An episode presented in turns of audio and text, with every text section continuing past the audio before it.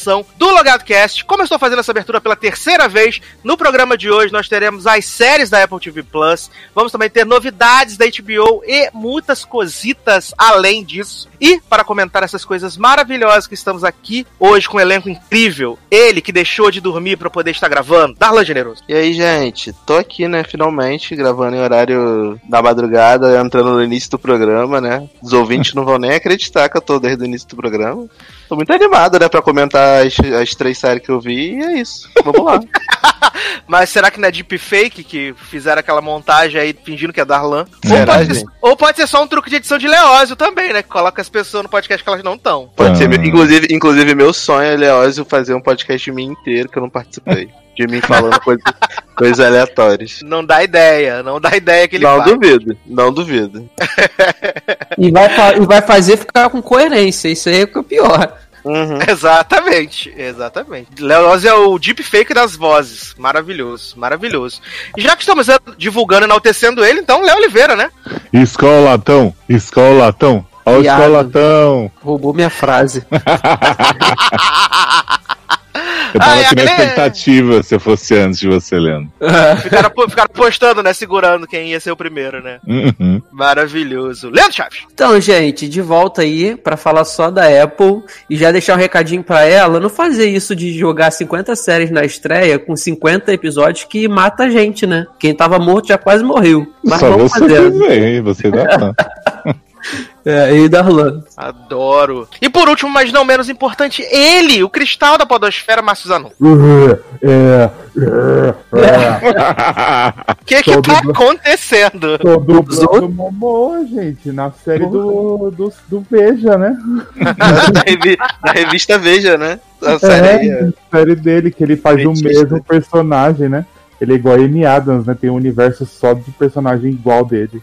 Ai, gente. É o Momoa Verse, né? É- Sim. ele faz o mesmo personagem de Frontier, só que cego. E o mesmo personagem de Aquaman e o mesmo personagem de Game of Thrones. Ah, é, de Aquaman tá igual mesmo. Uhum.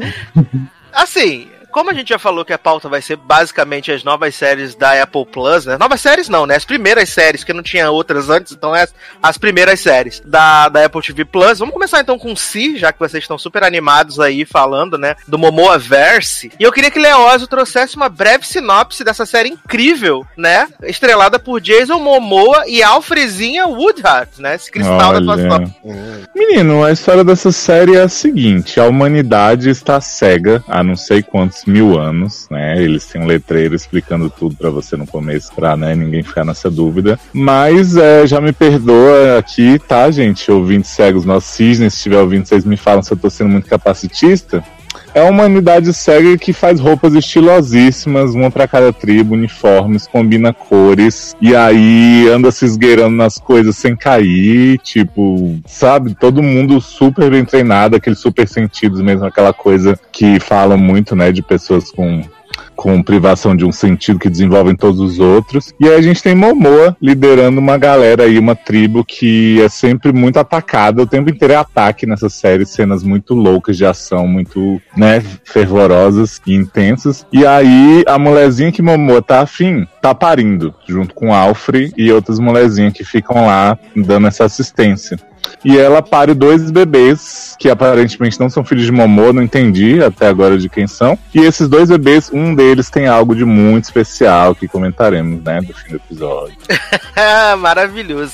Eu vou ser muito breve nas minhas observações sobre si, né? E depois eu deixo aí o palco pra vocês. Que eu não gosto de série com essa temática, nessa coisa de tribo, eu não gosto. E essa série particularmente me irritou profundamente. Primeiro por várias contemplações, assim, paisagens bonitas, mas contemplações. Aquele povo fazendo um zurro de guerra, Momô fazendo dança de guerra, tudo aquele negócio. Ah, você agora. Quantas pessoas estão vindo? E os- as pessoas tudo cega, né? Com, com o sentido apurado. Basicamente os X-Men, né? Da seguidão. Viado, E as pessoas atiram flecha cega, viado. Eu fiquei chocado. Exato, são os X-Men. E eu achei tudo uma merda. Assim, é bonito? É bonito. Precisava? Não precisava. né? Ainda mais que é 57 minutos de episódio, a mulher parindo, depois eles procurando a nova Canaã da, da, da, da, da terra lá, da Sega Land. E eu achei tudo muito bosta. E aqui eu já me retiro e fiquem à vontade, por favor. Então, Gente. deixa eu, fa- deixa eu falar dessa bosta. Essa daí, de longe, é a pior série da, da- de todas, da Apple. Não tem nem como. Até a série das crianças com coelho digital é melhor do que isso. E Dalan, eu acho que foi uma das que a Apple mais investiu, né? Porque Não, parece e, que essa, foram e essa 15 merda tá renovada, viado. Essa merda É. tá renovada pra segunda temporada. A Apple tá lavando dinheiro nesse caralho, não é possível. Porque assim, a série inteira, como o Sassi falou, é um bando de gente suja andando no mato. E aí eles ficam gritando, dançando, se batendo. Aí essa mulher, que Leózio não entendeu quem essa desgraçada é, ela é uma mulher que é do- como se fosse tipo, tipo de uma tribo rival, de, um- de uma galera rival, assim, sabe? Hum. E aí ela surgiu lá e ela surgiu grávida. Só que ela nunca falou pra ninguém que era o pai dessas capetas, dessas crianças dela que ia nascer. E aí Momoa deu comidinha pra ela e tal, assumiu, né? Pai- hashtag pai é quem cria. E aí, tipo, assumiu ela grávida, assumiu eh, a, a parada toda. E aí, quando ela vai. Quando ela vai parir, a Alfred, né, com os dedos muito umedecidos depois de lamber bastante, vira pra ela e pergunta, fala assim, então, né, a gente tem uma tradição que você precisa falar o nome do pai, de verdade, da criança quando você parir, porque senão vai ter uma maldição que vai cair sobre o seu filho, que não sei o que. Aí essa mulher fala assim, ah, Geraldo do Bar 2, sei lá, ela, Gerard mete- Merel. é, ela mete um nome avulso, assim, sabe? Fala, ah, seu pai é o Jorginho do, do, do bar da cachaça. Aí ela, aí ela fala assim, ah, tá bom. Aí Momoa vem, aí descobre. Aí essa galera que, que essa mulher era da tribo, tá querendo invadir a tribo de Momoa pra poder pegar a mulher e as crianças. Aí agora eu não entendi, porque assim, gente, eu vi três episódios dessa merda, né? Porque eu não, eu, eu, eu não Eu tenho amor também. próprio, eu me odeio. E aí, eu vi esses três episódios e eu não entendi como é que essas pessoas descobriram que essas crianças iam ter alguma coisa especial. Aí tem lá a, a, a mulher, que, a rainha que fala com Deus através da siririca e da chupação de buceta. Que essa mulher fica tendo visão, fica, fica mandando os outros chupar ela pra ela poder falar com Deus e, e ver não sei o quê. Que Ela é fala isso, assim, né, vou, vou rezar. Vou rezar, você baixa aqui, dá, uma- dá, dá uma cheiradinha na minha xoxota. Aí a, aí a menina vai lá, baixa, Ah, aí chupa a buceta dela e tal, e ela fica Mas lá é isso gozando. mesmo. Ah, ah, virando o olhinho dela ah, ah. e ela fala Gente, assim, é- ai, aleluia. É isso. É a série- importante dizer, Darlan, pra quem não viu a série e talvez ache que a gente exagera algumas coisas, que a primeira cena dessa mulher é mandando ver na mesa de DJ e rezando ao mesmo tempo. É. É uma cena de tipo um minuto e meio dessa mulher gozando. Não, Aí é- depois ela põe o dedo na boca assim, faz. E, a- e o dedo dela tá, tipo assim, meio branquinho de secreção, sabe? ah, Passaram, passaram, sei lá, um, um cremezinho de farinha no dedo dela pra poder Batido. simular o. Né, monange. o sebo dela, do- da, da, da, da BCT dela, e essa mulher mandando lá no show, no show do Alok, lá amarradona no ministério lá. Energia!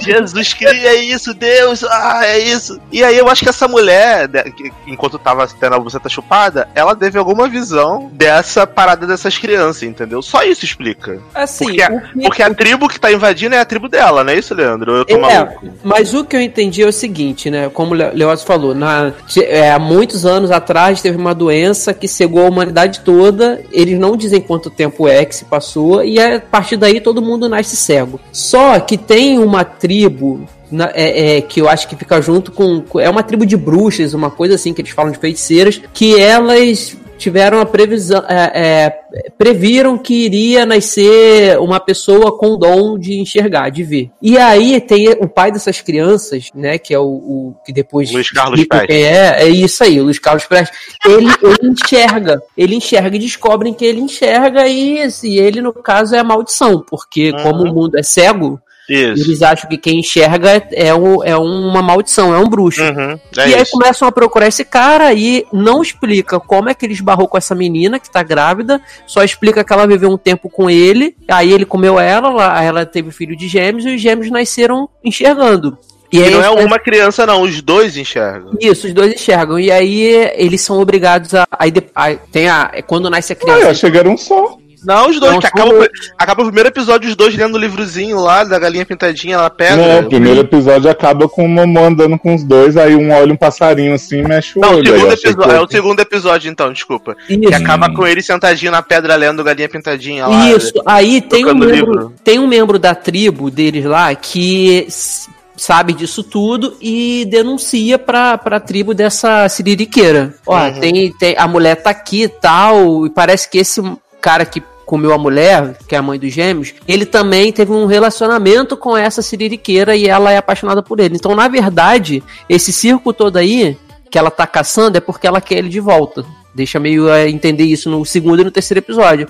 Aí eles atacam a tribo lá do, do Momô e tal, eles fogem, aí vão pra Nova Canaã, né? E passam a viver lá. E as crianças nascem, tudo, aí elas são obrigadas a viver como cegas, né? Porque tem uma- o, o, o pai delas depois aparece e pede pro Momô assim, ó, você vai cuidar dos meus filhos aí, por favor, mas eu quero que você dê um baú pra eles cheio de livros só quando eles fizerem 12 anos. E aí a, a mãe, todo mundo acha melhor as crianças viverem como cegas. Ninguém pode saber que as crianças enxergam, porque enxergar é amaldiçoado. E a história, até então, no terceiro episódio, é isso, sabe? Vai contando a história ali, a- as crianças já estão com 17 anos no terceiro episódio, e eles, e, e a tribo dos caçadores de bruxas descobre agora, no final do terceiro episódio, o novo lugar que eles foram. Só Isso. que, só que o impressionante é que, assim, como o Léo falou, eu acho que eles esquecem o plot principal, que é a falta de visão. E ele, o tempo todo, eles correm em- no meio de florestas, caras, assim, com, sabe, com aquelas depressões que é cheio de pedra e tal, e, tipo, eu... Não faz sentido, não faz Não, sentido, é- porque assim, no primeiro episódio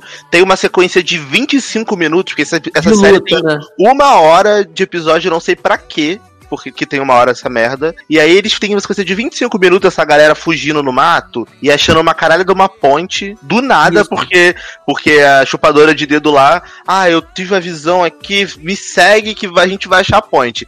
Aí eles passam 5 minutos atravessando essa ponte, assim, pezinho, pezinho segurando na corda. Na cena seguinte, tá todo mundo correndo no mato, numas depressão, numas pedras bizarras, e ninguém enxerga. Por que eles ficaram 15 minutos atravessando uma ponte que é reta, viado? Era Não, só e assim, na ponte. Sa- e- esse- esses terrenos são terrenos montanhosos. A gente, assim, que se for correr e olhar pra trás, a gente vai cair, cara, sabe? Mesmo enxergando.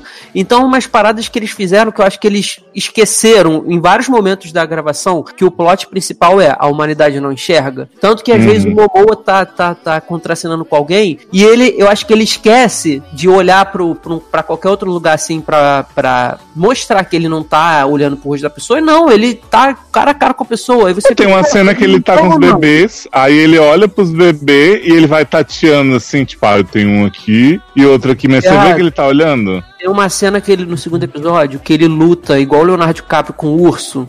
E tipo, Hum, só sério? que com. Só que com. Não é, é com o urso que ele luta? é com o urso. É com o urso, é verdade. É com Ele urso. se assusta, aí ele cai. Ele foi longe demais, né? Pra divulgar a série, né? É, é.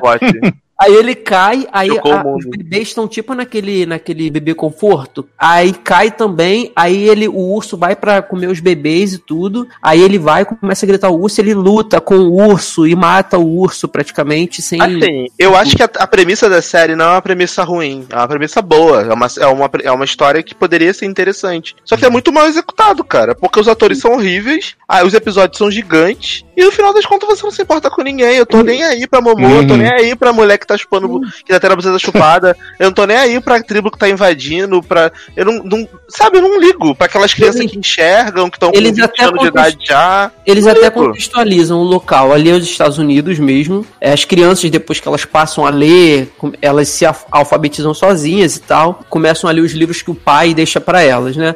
Aí eles localizam, assim, em determinado ponto, acho que é do terceiro episódio, que ali é os Estados Unidos, aquele rio é o rio Mississippi, se eu não me engano, que dá em Pittsburgh e tal. E, só que não con- contextualizam nada. E. Tipo, ainda tem esse furo do latão aí, que aconteceu do, do.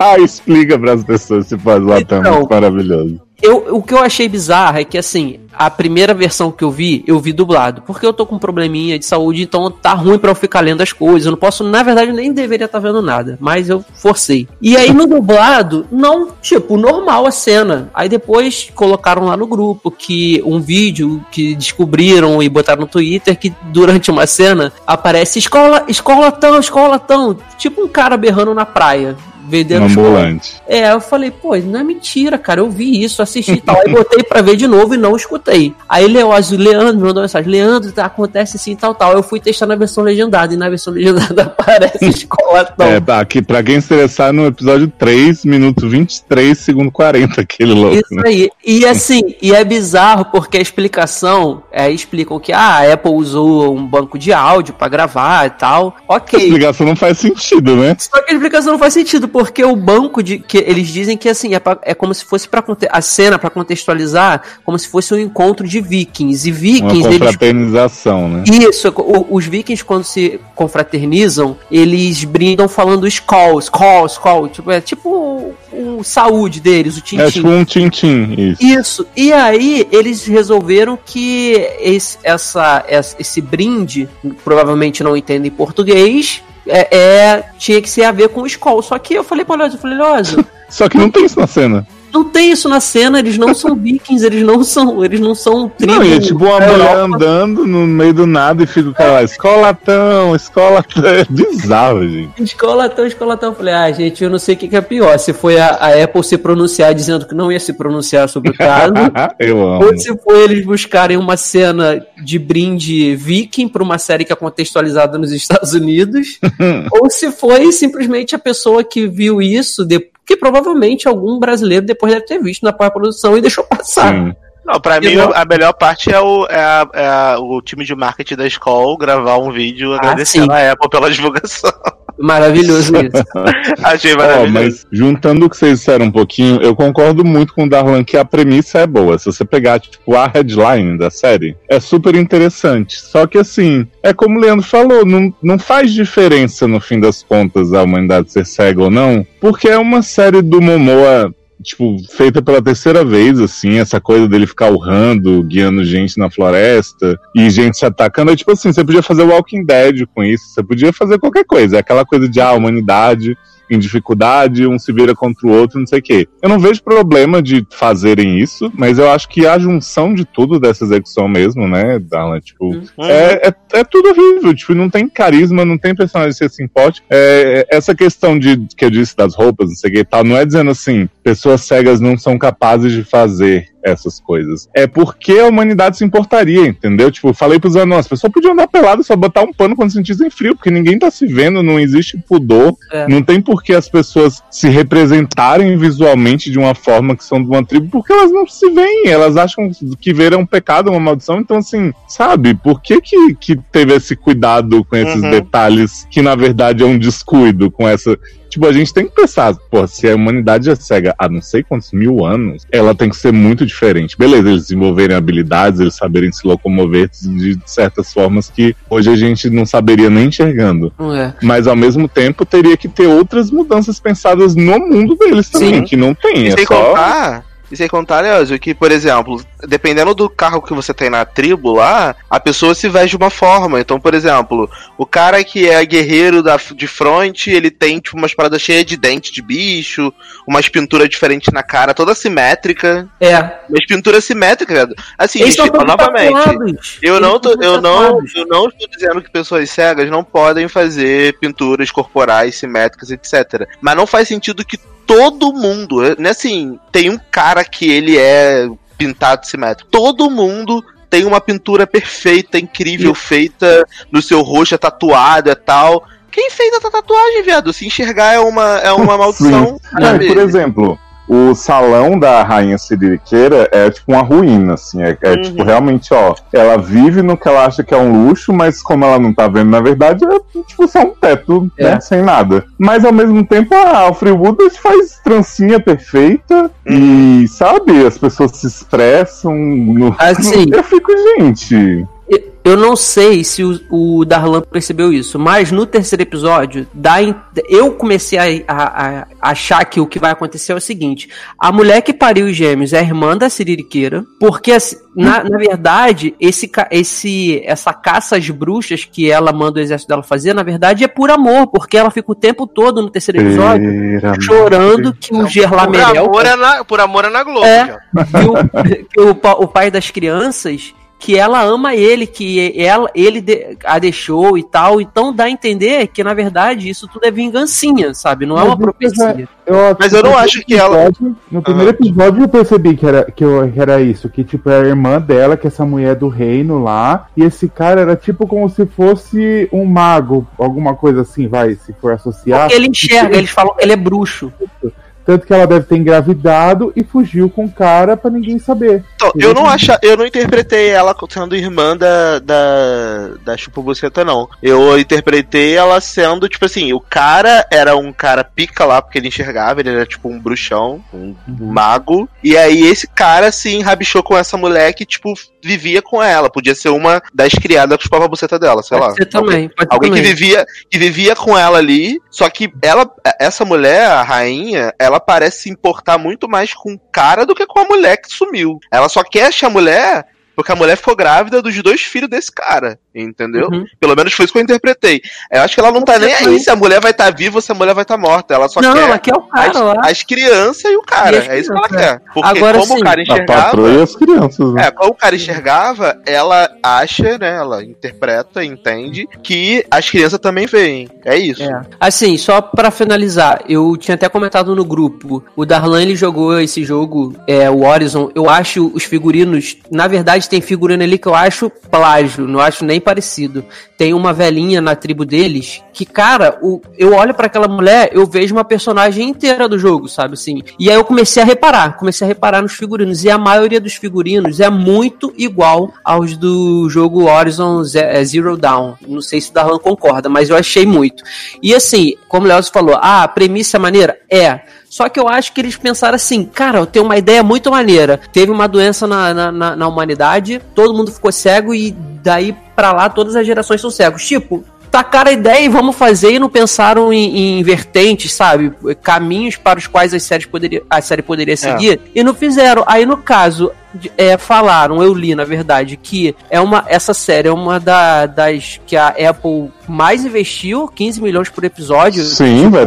A temporada custou mais de 100 milhões. Foi o orçamento do- da, da, última, de- da última temporada de Game of Thrones, por episódio, mais ou menos, sabe? E parece que tá se equiparando também ao The Mandalorian, da, que é da Disney. Uhum. Ah, e devem ter usado os roteiristas também de Game of Thrones, Não, né? e, Tá assim, no e você, é, e você percebe que a série ela tem mesmo um investimento pesado, porque aquilo ali é locação real, sabe? Tipo, é. é- Não, mas em relação a esse ponto, eu nem critico porque, assim, os caras eles estão entrando no mundo do streaming, eles querem entrar com uma parada que seja assim, que chame atenção pro ponto de vista de produção. Então, Uhum. a- a- o marketing, a parada de falar assim, olha, a gente tá pagando aqui, ó, 15 milhões por episódio, entendeu? As pessoas vão ver porque tem uma parada de PNC, de pau no cu, que amou essa merda. Eu vejo lá no TV, TV Showtime, que, eu, que é o meu site novo que eu fico marcando a série que eu vejo, o povo rasgando o cu.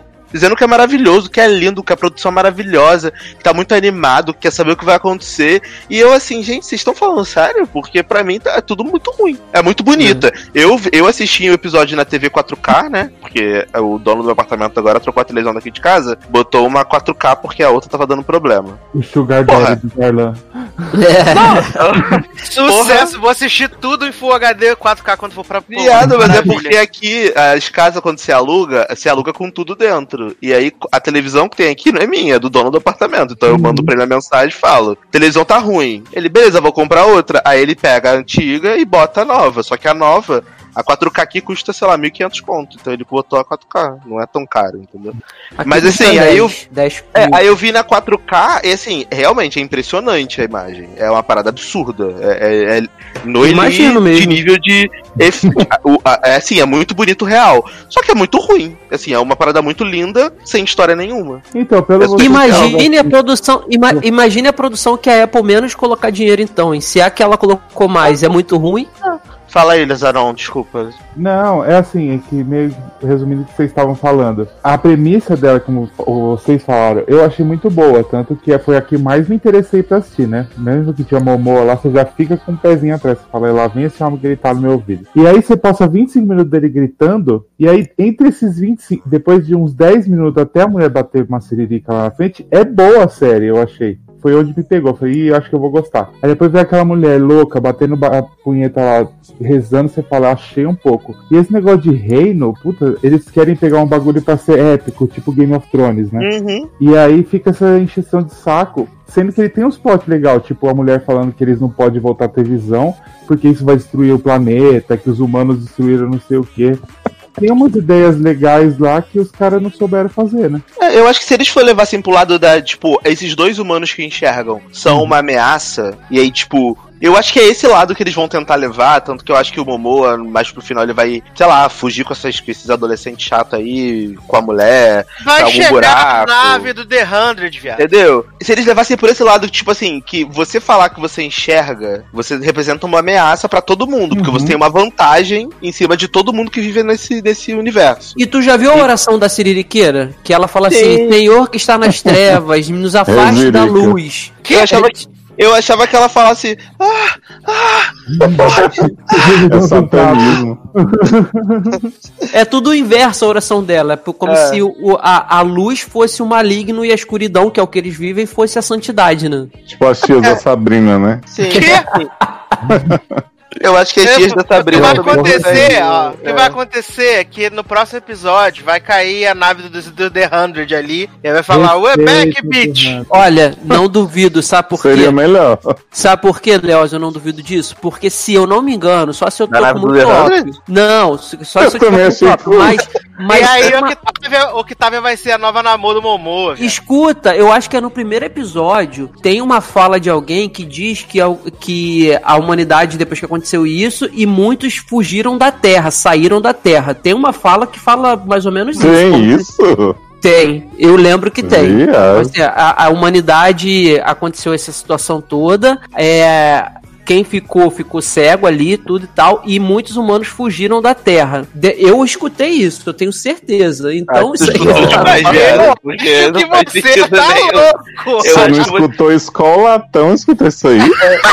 Olha, Eu eu, acho que escutei. você- Viado, Eu acho que você tá fazendo crossover entre duas séries, né? All Mankind, All, For All Mankind e, e essa série, porque não teve isso não.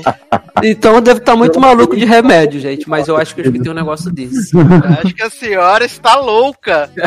Não duvide, não duvido.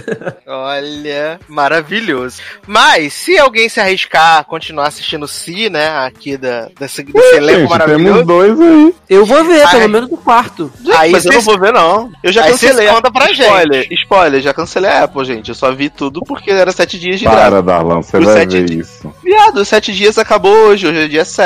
Não, não vou ver mais nada.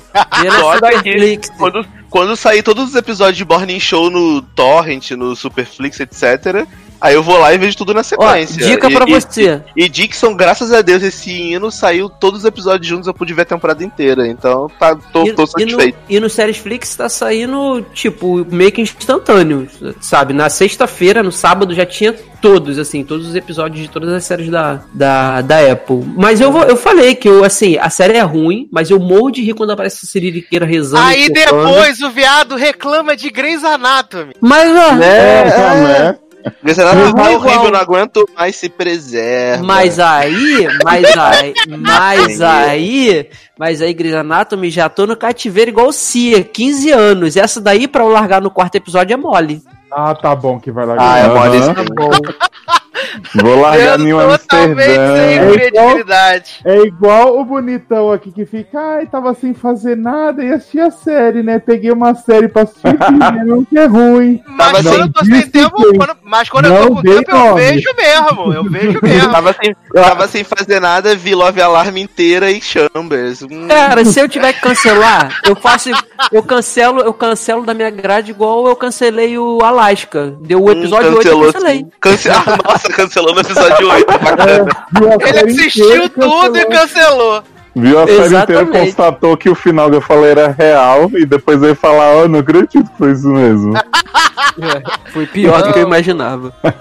Amo. Mas vamos então pra próxima série aqui da pauta. Já que estamos falando de coisas, né, com pil- pilotos longos, vamos falar de For All Mankind, né? Nova Puta série merda, aí meu. de exploração espacial, mas a diferença é que ela é um what if, né? O que que acontece? Tá tendo o rolê da corrida espacial Estados Unidos e União Soviética, só que a diferença é que quem pisou na Lua primeiro foi a União Soviética. E aí, esse primeiro episódio é um chororô desses americanos, de como eles são muito melhores. E aí, eles perderam pra Rússia, o que eles tinham que fazer. E aí, um monte de homem branco, hétero, chorando porque não foram pra Lua. Vai tomar no cu, né? E aí, é um piloto de uma hora e cinco demora eternamente. É 432 horas daquela cena deles naquele bar, tomando cachaça, cantando, Caralho, um chororô. Pra quê? Cantando? Demora. É, que eles ficam cantando lá no bar, a musiquinha de fundo. Eles ficam lá no bar. Quando, ele,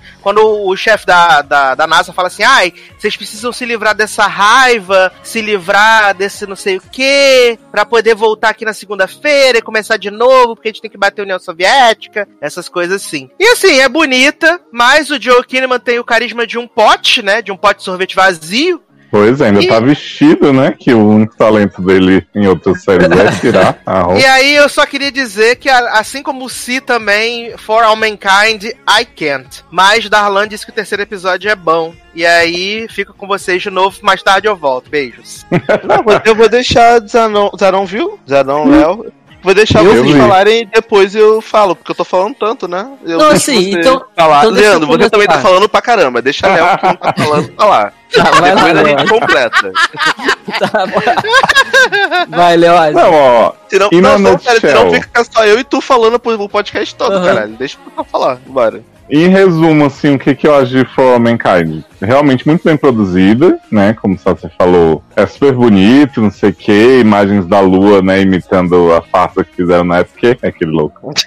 Mas, cara, pra mim, de tudo que você podia fazer de realidade paralela, vamos pegar algum evento histórico e tal, o que eu menos poderia me importar é se a NASA tá boladinha que a União Soviética chegou na Lua antes. Porque, assim, eu acho que depende muito. Imagino que tem muito americano amando essa série, porque Uhum. depende muito de você ter aquele patriotismo exacerbado pra você comprar aquele discurso do cara que fala: ah, porque nós que temos que definir como será o futuro, e aí se a gente ainda conseguir chegar, mesmo com ele já tendo ido, a gente vai retomar esse controle, não sei o quê. Tipo, isso não me diz nada, porque é uma coisa que já tá muito distante da gente, a gente já sabe como foi, né? Ou como pelo menos tentaram fazer parecer que foi. Então eu não consigo ter esse poder de abstração de pensar, meu Deus, o mundo seria muito diferente se os Estados Unidos não tivesse chegado antes. Estou interessadíssimo em saber como, sabe? Então, pra mim, a série meio que se perde nisso. O cara lá, o Joel Kinnaman, realmente tá em su, chorando as pitangas no bar e falando,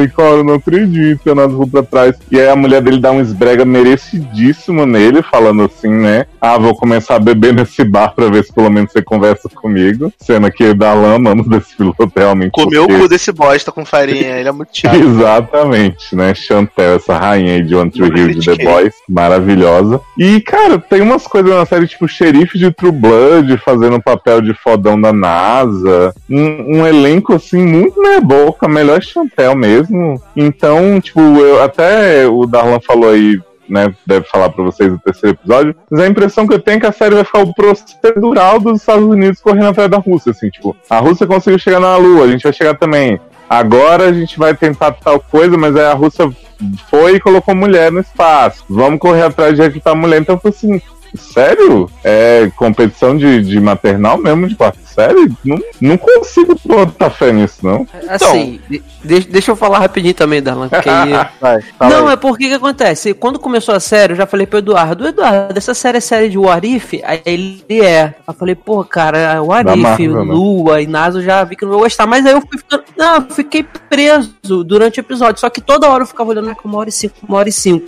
Eu não ia, eu não tava nem com vontade de, de, de continuar. Mas o final, que fica- termina o primeiro episódio com eles presos lá na lua, né? Aí eu fiquei, pô, cara, eu fiquei interessado em saber. Vejo, vejo, vejo, não vejo, vejo, não vejo. Decidi não seguir. Mas aí o, o Darlan falou que o terceiro episódio já tem essa vertente legal aí das mulheres. Eu vou ver agora se ele me, me convence a ver o segundo ou terceiro, dependendo do que ele falar. Mas eu achei que, sei lá, cara, até que eu não achei ruim. Achei muito demorado. Achei a produção também. Eu acho que, eu acho que a Apple fez isso todas as séries, de fazer uma bela produção, que é, sei lá, foi o cartão de visita deles, talvez, pensaram assim, sabe? Então, realmente, é muito bem produzida, só que a questão dos personagens eu também achei que, assim, faltou carisma em todos eles para mim. Eu acho que a única que realmente foi a mulher do, do Kinnaman lá, que ela, esse sabão que ela passa nele aí é, é perfeito, mas até então não vou seguir com a série, vou esperar o Darlan falar aí. Então, é, eu concordo com vocês, eu acho que o primeiro episódio ele é um episódio bem, bem su, assim, bem chato. Porém, no meio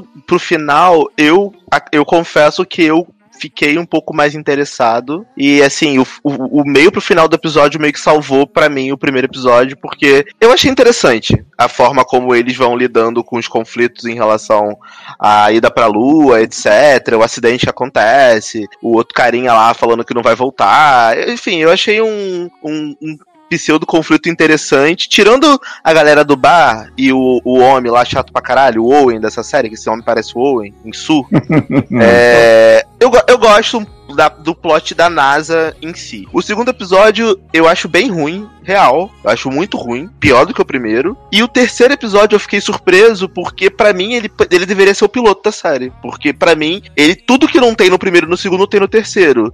Personagens carismáticas, todas as mulheres, porque assim, qual é a história? O terceiro episódio passa um, um tempo, né? A corrida lá espacial continua, porque esse Warif é a corrida espacial nunca acabou. Então, tipo, uhum. a, a, a, União Soviética chegou na Lua, a, os Estados Unidos chegou na Lua, e eles ficam tentando se superar, só que eles vão investindo em tecnologia, vão investindo em novas formas de, de ir para o espaço de forma mais segura, etc, blá blá blá. E aí a, a União Soviética manda essa astronauta mulher pro espaço. E aí os Estados Unidos falam assim, putz, eles mandaram essa, essa astronauta mulher a gente não pode só mandar uma astronauta mulher pro espaço, porque senão a gente vai estar tá copiando, que é isso que o Leoz falou que ele acha que, que a série pode ser. De, de tipo uhum. assim, pedindo piroca, sabe? Ah, minha piroca é maior que a sua, não sei o que. Não, não, é isso. Ah, mas eu, eu sou isso. Ah, mas eu sou isso mais isso. Não, não é. E aí eles começam a fazer todo um trabalho de marketing na NASA para mudar a imagem da NASA pro povo americano e para fora. Então todo o trabalho de marketing da NASA é feito com base agora na inclusão. E aí você vê, no primeiro e segundo episódio era só homem branco, chato, hétero, chato pra caralho, reclamando e tal. Você vai vendo eles tentando mudar a imagem da NASA, colocam mulher, colocam, colocam é, negro, colocam pessoas diferentes na NASA e essa e o episódio inteiro ele muda o ponto de vista. Ao invés de ser a NASA contando pra gente o que essas mulheres são, na verdade, você, você acompanha elas, entendeu? Então o que eu achei interessante é que eu me conectei muito mais rápido com todas elas do que eu me conectei com qualquer outra pessoa que eu vi nos dois episódios anteriores. E aí, tipo, a personagem da Pen Is Not Penny's Boat, né? De Lost, ela é muito legal, porque ela é uma mulher super forte. Tem uma outra. Eu não, não lembro o nome de ninguém, como sempre, né? Que eu não lembro o nome de personagem. Tem uma outra mulher lourinha também que sofre bullying do, do cara da NASA, que o cara quer que ela desista, e a mulher fala que não vai desistir da, da competição lá para poder ir pro espaço. É muito bullying nessa série, né, gente? É porque tem que pensar que é 1900 e, sei lá, 50 e pouco, né? 60. Então, tipo, as mulheres elas elas estavam ali só para ser esposas. Então, é, quando eles começam a colocar a mulher na NASA, é, você tem que dar autonomia. E elas começam a ficar famosas. Então, tipo, criança, elas, elas vão visitar, tipo, colégio, pra as crianças querendo ser, as meninas mandando cartinha pra NASA dizendo: Ah, quando eu crescer, minha mãe sempre falou que eu poderia ser o que eu quisesse, agora eu vendo vocês aí, eu vejo que eu posso ser astronauta se eu quiser. Então, assim, elas ficam super famosas. E aí, posso, posso dar spoiler do episódio? Alguém Pode. vai ver? E aí, tipo, o, o, o gancho do episódio é o quê? No final do episódio, ele, elas estão fazendo o treinamento para poder entrar na nave, né? Para poder fazer. Elas fazem todo um treinamento lá de campo antes de embarcar. E aí tem um acidente a nave, uma, a nave de treino lá explode, né? E aí teve, teve acidente e aí você meio que não sabe quem morreu, quem sobreviveu dessas mulheres, entendeu? Aí uma Hum. das mulheres sai, sai falando, tipo assim, que, que todo mundo acha que foi ela que morreu. E aí ela sai e as outras não aparecem. Aí tan, o episódio acaba e você fica, caralho, como assim? Essa mulher morreu, quero que ela viva. Eu E é consigo isso. Aí- imaginar essa série Hum. sendo mais interessante da se eles começarem a fazer alguns pulos no tempo, assim, te mostrar ó, o tanto que já mudou Mas eu acho que eles vão fazer isso. dali. Mas eu acho que eles vão fazer isso, porque nesse episódio, por exemplo, passou mais de um ano do segundo. Porque eles, Aham. vão, eles vão mostrando, tipo, ah, beleza, a Rússia botou a mulher na lua, aí eles estão fazendo a parada das mulheres aparecerem, né, pra, pra poderem se candidatar pra ir. E eles não ficam, tipo assim, mostrando cena a cena, treinamento nem nada. Eles vão dando pequenos saltos temporais, mostrando que elas estão se preparando. E nesse meio tempo você vai acompanhando a vida delas, entendeu? Mas eles não, Uhum. não seguem, tipo, dia 1, dia 2, dia 3, dia 5. Igual no primeiro episódio é assim, né? Dia 1, dia 2, Sim. dia 3. Não tem isso. Pelo menos nesse episódio não teve. Não, não. Então, O eu achei final, do, interessante. o final do primeiro lá, que acaba. Eles pousam na lua, só que aí demora um tempo pra com- comunicação voltar, eles acham que eles morreram e tal, e aí no final do episódio eles falam, né, que conseguiram pousar, tiveram uma avaria e tal. E acaba Uhum. assim. O segundo episódio é focado no resgate deles, é isso? Não, na verdade, o segundo episódio, cara, ele, ele meio que dá uma passadinha no tempo. E aí, tipo, é todo um conflito. Nem é, mostra o resgate deles, como é que eles fizeram pra sair. Eles mostram assim muito muito superficialmente, sabe? Não é o foco, porque assim, aqueles Ah, caras que estão, aqueles caras que estão ali que foram pro espaço, eles não Uhum. são de verdade os protagonistas da série. É. Você descobre que no terceiro episódio, pelo menos eu entendi isso, que os protago- a protagonista é a NASA, né? E aí, conforme o tempo for passando, as pessoas que eles vão focar são pessoas diferentes, entendeu? Agora, na- na- no tempo que a história tá, é, são essas mulheres. Esse cara lá, o, o chato, o marido que bebe e conta pros outros que é da NASA no bar, que fica reclamando da vida, Aham. ele continua na série, ele, ele é a pessoa que tá ajudando no treinamento delas, etc. Mas o foco não tá mais nele, entendeu? Não fica tipo Entendi. ele lá com a mulher em casa, dormindo no sofá, com dor no pescoço. Não tem mais essa porra. Agora foca Entendi. mais na, nas mulheres que são as bucetudas do negócio. Talvez mais pra frente, pode até voltar pra ele, caso alguma coisa aconteça, como a história vai evoluindo. Mas eu achei interessante nesse terceiro episódio, porque eu tava esperando a gente ser obrigado a ficar acompanhando a vida desse homem até Eu o pensei final. que fosse isso mesmo. É. E não é, eu graças a Deus. somem? Não, ele tá lá, só que assim, o, o- ele não é mais a pessoa que você acompanha a vida, pelo menos nesse terceiro episódio. Hum, Ele continua na série, participando e tal. É como se eles mudassem o ponto de vista, entendeu? Ao invés de você estar vendo tudo pelo ponto de vista dele, você acompanhando a história dele, ele continua lá, só que agora ele tá- elas estão te apresentando a vida dessas outras mulheres que também estão ali convivendo na NASA. Talvez em episódios futuros, pode voltar pro ponto de vista dele em um ou outro episódio, dependendo da história dele. Mas eles não vão ficar focando só nele, entendeu? Esse era o meu maior medo. Mas assim, gente, como eu falei, já cancelei a Apple TV, mas não vou ver, né? Não vou ver. Talvez no futuro, se um dia eu comprar um iPhone, um iPad, um- uma Apple TV nova e vier um ano de graça, eu vejo. Se não, eu vou ver só Morning Show e Dixon no Superflix e é isso. É, uma coisa que me surpreendeu dessa série é que o criador dela é o Ronald D. Moore, que fez Battlestar Galactica, que é uma das séries que eu mais gosto da vida. E ele é Ah, muito é? bom com personagem e tal. Ele, ele agora faz Outlander também, que as pessoas elogiam bastante. E essa foi uma Mankind, eu senti um. É. É porque assim, eu concordo com você que essa série, eu acho que ela faz mais sucesso com o americano. É, para mim, ela é uma série voltada pro público americano. Total, porque Sim. tem essa questão do patriotismo. Eles lá, eles têm, eles conhecem essa questão de como foi a corrida espacial. Eles Seria tipo entendem. fazerem aqui, imagine se o Brasil fosse descoberto por outro, outro país Isso. europeu, outro. É isso, e botasse isso num serviço de streaming que passa em 100 países. Uhum. E aí a pessoa, sei lá, do, da França vai falar assim, caralho, por que eu tô vendo uma história do Brasil sendo descoberto pelos holandeses?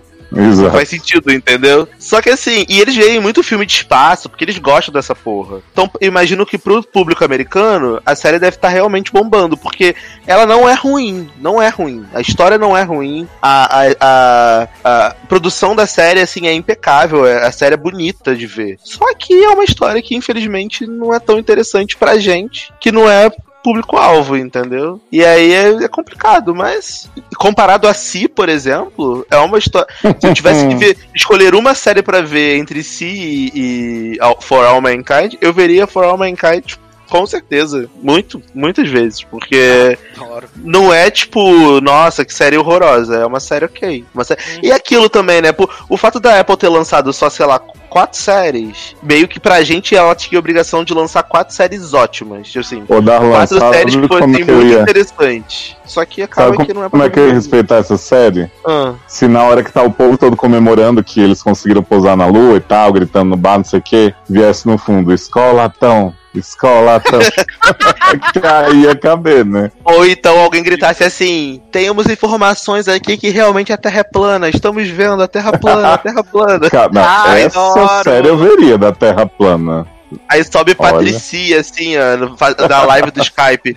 Estamos aqui ao vivo acompanhando a comprovação dos terraplanistas, não sei o que. Ia ser maravilhoso. Ia ser incrível. Maravilhoso. Mas vamos então pra última série desse primeiro bloco aqui pra gente, né, seguir, que é Ghostwriter, né? Não A série- acredito. Ela é um reboot, remake de uma série dos anos 90, né? Ela é uma série infantil que mostra quatro crianças lá que elas acabam ligadas por causa de um fantasma que existe na, na biblioteca, né? Na livraria de onde eles moram e aí eles passam a fazer a ter várias aventuras aí, né, com essa turminha do barulho. E Márcio Zanon assistiu essa crocância, né, Márcio Zanon? Assisti, né? Mas se você me pedir pra fazer sinopse, filho, eu nem vou lembrar. Mas eu já te dei a sinopse, quero que você fale do episódio mesmo, no caso. Então, é o que você falou, é uma série infantil mesmo. Amo. Mas assim, que não tem nada demais, assim, que você tem alguma s- série infantil ou outra que você até consiga assistir, mas é uma série mesmo pra criança ver que de uma turminha que vai desvendar os fantasmas que estão que vai aparecer e tal. É, não tem nada demais. Tem um coelho de CGI horroroso que aparece. Aí eles bonitinho, que eles, como eles se reúnem e tal. E é isso. As Então, crianças, as crianças são pelo menos carismáticas ou são Não, crianças ruins? Eu achei as criancinhas bem boas, assim, tipo. São fofas.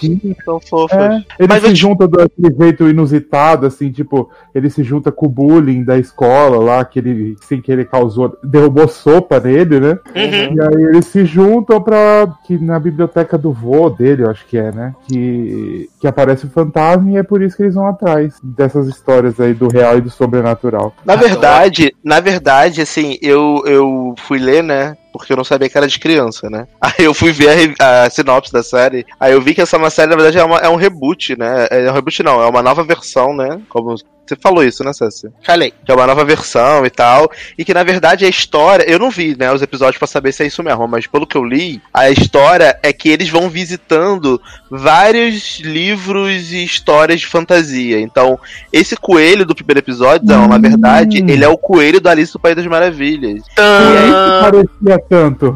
É, e aí eles entram no livro da Alice do País das Maravilhas, e aí eles visitam os lugares. Então, assim, deve ser legal, deve ser interessante, só que é pra criança, e aí eu não sou público-alvo. No segundo episódio, eu tô vendo aqui no meu TV Showtime, spoilers, eles entram no Mowgli, Jungle Book, no mundo do Jungle Book. Então, assim, eles vão visitando as histórias de, dessa biblioteca mágica aí que eles estão, as histórias e, des- e- e desvendando os mistérios das histórias. Então, assim, pra criança, deve ser uma coisa bem legal, deve ser bem interessante. Parece uma série da Nickelodeon. Tipo, Isso. Não é nem Disney Channel, é Nickelodeon, assim, bem daquele Uhum. formato deles, assim. Exatamente. Então, assim, é uma série que eu não vejo porque eu não sou público-alvo, né? E eu não tenho criança em casa. Mas se você que tá ouvindo aí tiver Apple TV mais for pai, talvez valha a pena botar o seu filho pra ver. Ou mãe, né? Sucesso. Maravilhoso. É. Darlan, Uhum. que belíssima canção, então vamos tocar para seguir nessa, nessa história aí, nessa trajetória das séries da Apple TV. Então, eu, eu, eu não vou pedir a música de Hayley de novo que eu já pedi no outro, pra não ser repetitivo. Então eu vou pedir é, um funk. É, tô divi- eu, tô, eu tô em dúvida em dois que eu gosto muito. Mas vou pedir, Punk, né? eu vou Né? pedir um. Eu vou pedir um que não tem tanto palavrão, né? Porque esse programa é um programa de família. Que o nome do funk, em homenagem aí, se Deus quiser, a soltura do MC Renan da Penha, né? É Gaiola é o Troco, que é um funk muito bom, que eu tô muito viciado. Que é de MC do Black, DJ 2F, né? Que tá aí em primeiro ou segundo do Spotify Brasil, então vale a pena tocar. Mete aí. Gaiola é o Troco, é muito bom. E a Provavelmente gente- nossos ouvintes conhecem. E a gente já volta. Gaiola eu troco do black na voz, na voz, na voz, na voz.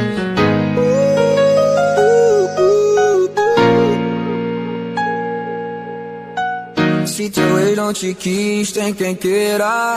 Bobo foi que te perdoasse de bobeira. Que tal dar tempo de compromisso? Vem curtir a vida de solteira comigo, moço. Eu não quero me meter na relação. Mas não vale a pena dar moral pra vacilão.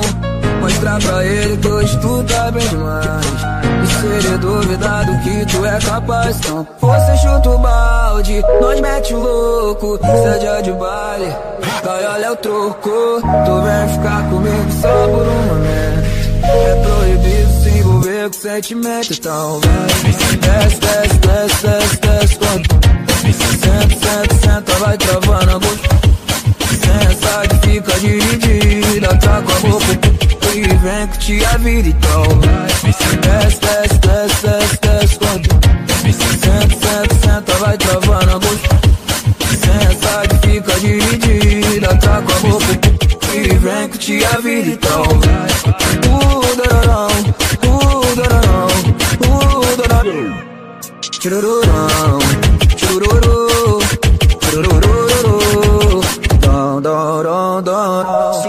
Não te quis, tem quem queira. Estamos de volta com o Logado Cast, seguindo aqui com as novidades da Apple TV+. E agora vamos falar de da comédia, né? A única comédia que estreou no Apple TV+, né? Que é Dickinson. Essa... Ué, como assim, única comédia, gente? Se Garoto, respeita o drama. Morning Show é comédia também, não? também. Não, é drama, é drama. Ah, é? É porque eu ri É. bastante vendo, achei que fosse comédia. Jovem! É drama, é drama. Até pra categorizar pro M, categoriza drama? como, como drama, né? Porque comédia é sempre séries até 30 minutos e drama Hum, até 60 minutos. Então, até pra categorizar pra premiação, vai ter que ser assim. entendi. Mas, vamos falar então de Dickinson, né? Série protagonizada por Hailey Steinfeld, a estrela de Bumblebee, Pitch Perfect, só conteúdos maravilhosos, cantora, né? É aquela que tá sempre faminta aí, essa grande hino, Starving, amo. E eu e Henrique amamos essa mulher, gente, maravilhosa. É, e ela vai contar ali a vida da, da poetisa, né? Emily Dickinson, que ficou muito famosa, os poemas dela ficaram muito famosos depois que ela faleceu, que ela pereceu. E cada episódio tem o rolê de um poema dela. E a versão que a história eles vão contando é uma versão meio modernosa, né? Eles levantam vários temas relevantes à época que a série se passa, que é 1800 e alguma coisa, mas ela tem uma carinha assim meio modernosa, a trilha sonora é modernosa. E assim, eu só assisti o primeiro episódio até agora, né? Porque tive que assistir as outras coisas pra gente poder gravar, mas eu gostei bastante, eu amo a Hailey Steinfeld, então mesmo fosse ruim eu dizer que era bom, mas é, os meninos que assistiram pelo menos mais episódios, e, e Darlan e, e Leandro que já assistiram a temporada inteira, disseram que realmente ela tem um ritmo gostoso, que é uma série agradável de se acompanhar, né? Nossa, é super agradável. Principalmente porque eu, no início, quando eu comecei a ver, eu achei que fosse ser focado só nela, assim, que ela fosse ser a, a bengala da série, porque ela é a atriz, é uma atriz famosa, é a protagonista, enfim, todo o marketing tá em cima dela. Só que, cara, eu fiquei muito surpreso que os coadjuvantes da série são muito bons. Tanto a mãe, que é a, que é a de- de Jaqueline lá de Kim Schmidt, que é mara, tá Jenny maravilhosa. Krakowski. Jenny Krakow. Cracuda. Eu falo que eu tenho muito medo da cara dessa mulher. Já tinha medo da cara dela plastificada em Kimi Schmidt. Agora no século XVII.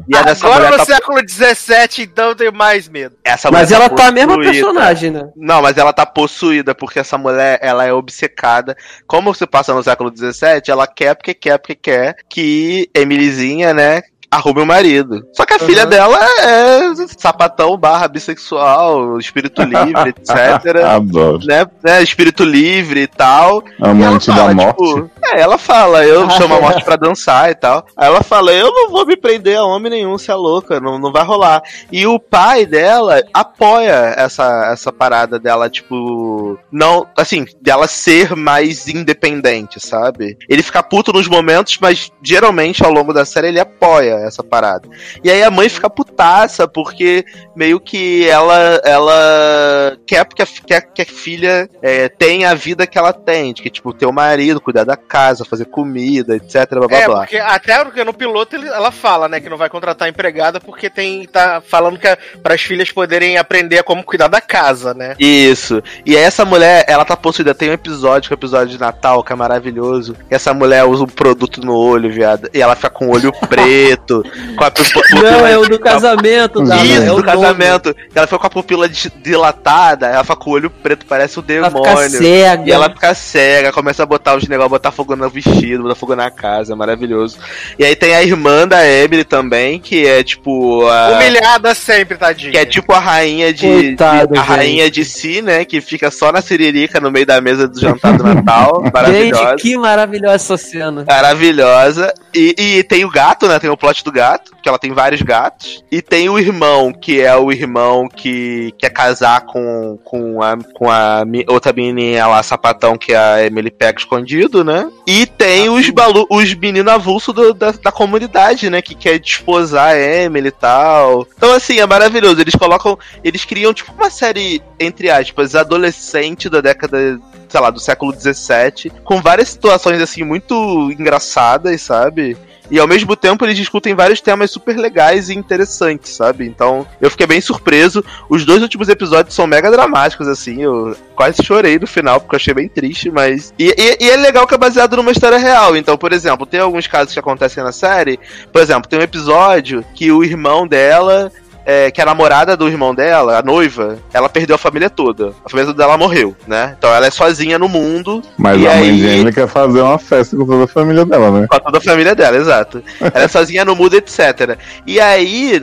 El- Ele resolve que essa mulher tem que ser enterrada junto com a família dele. Porque se ele vai casar com ela, essa mulher tem que ser enterrada junto com a família dele quando ela morrer. E aí ele vai no cemitério e ele descobre que tem uma tumba de um bebê no lugar onde deveria ser a tumba que ele quer colocar ela. E aí esse homem começa a criar um caso pra poder desenterrar o bebê, pra poder botar a tumba da mulher dele. E aí eu depois eu fui ver a, a história, né? Porque como eu fiquei obcecado com a série, eu fui ver se, a- se aquilo ali realmente aconteceu. E realmente, na história, eh, o cara fez isso, entendeu? Então eles conseguem fazer piada com umas paradas que aconteceram de verdade. Então é legal. Obviamente tem muita coisa que é ficção ali, né? Que é tipo romance. Mas, por exemplo, o fato da Lavínia, que é a irmã, ter uma porrada de gato, dela ser esse espírito livre, tudo isso daí é baseado em realidade. Então eu acho que é bacana, porque ele- eles conseguem dar bastante espaço pra todo mundo, todo mundo tem o seu plot, todo mundo tem uma historinha legal. E o fato deles serem modernosos, né? De porra, você tá lá fazendo uma dança do século XVII, daqui a pouco todo mundo começa a fazer twerk lá, que é rebolar o cu, roçar É. o cu no chão, tocar hip hop. É legal, assim. é- Um dos meus é- é- favoritos. O, estilo da série é um estilo. Eles são bem modernos, assim. Eles, eles conseguiram criar uma parada diferente. E eu respeito isso, porque eles não estão imitando ninguém, sabe? Eles criaram a, a, a identidade deles e seguiram. E, e ficou legal no final. Então. Eu me aplaudo. surpreendi, porque assim, eu comecei a, a ver a série ontem e terminei hoje, né? Assim, eu engoli praticamente a série. Porque, primeiro, que a, a Hailey, ela já é uma, uma atriz que ela, ela, ela é agradável, sabe? Em tudo que ela faz, assim. é- é, eu não sou fã putinha dela e tal. Mas eu acho ela muito agradável. Todo Até porque tu personagem. chamou ela de Riley, realmente, não é mesmo? Chamou Sácia de putinha, bom.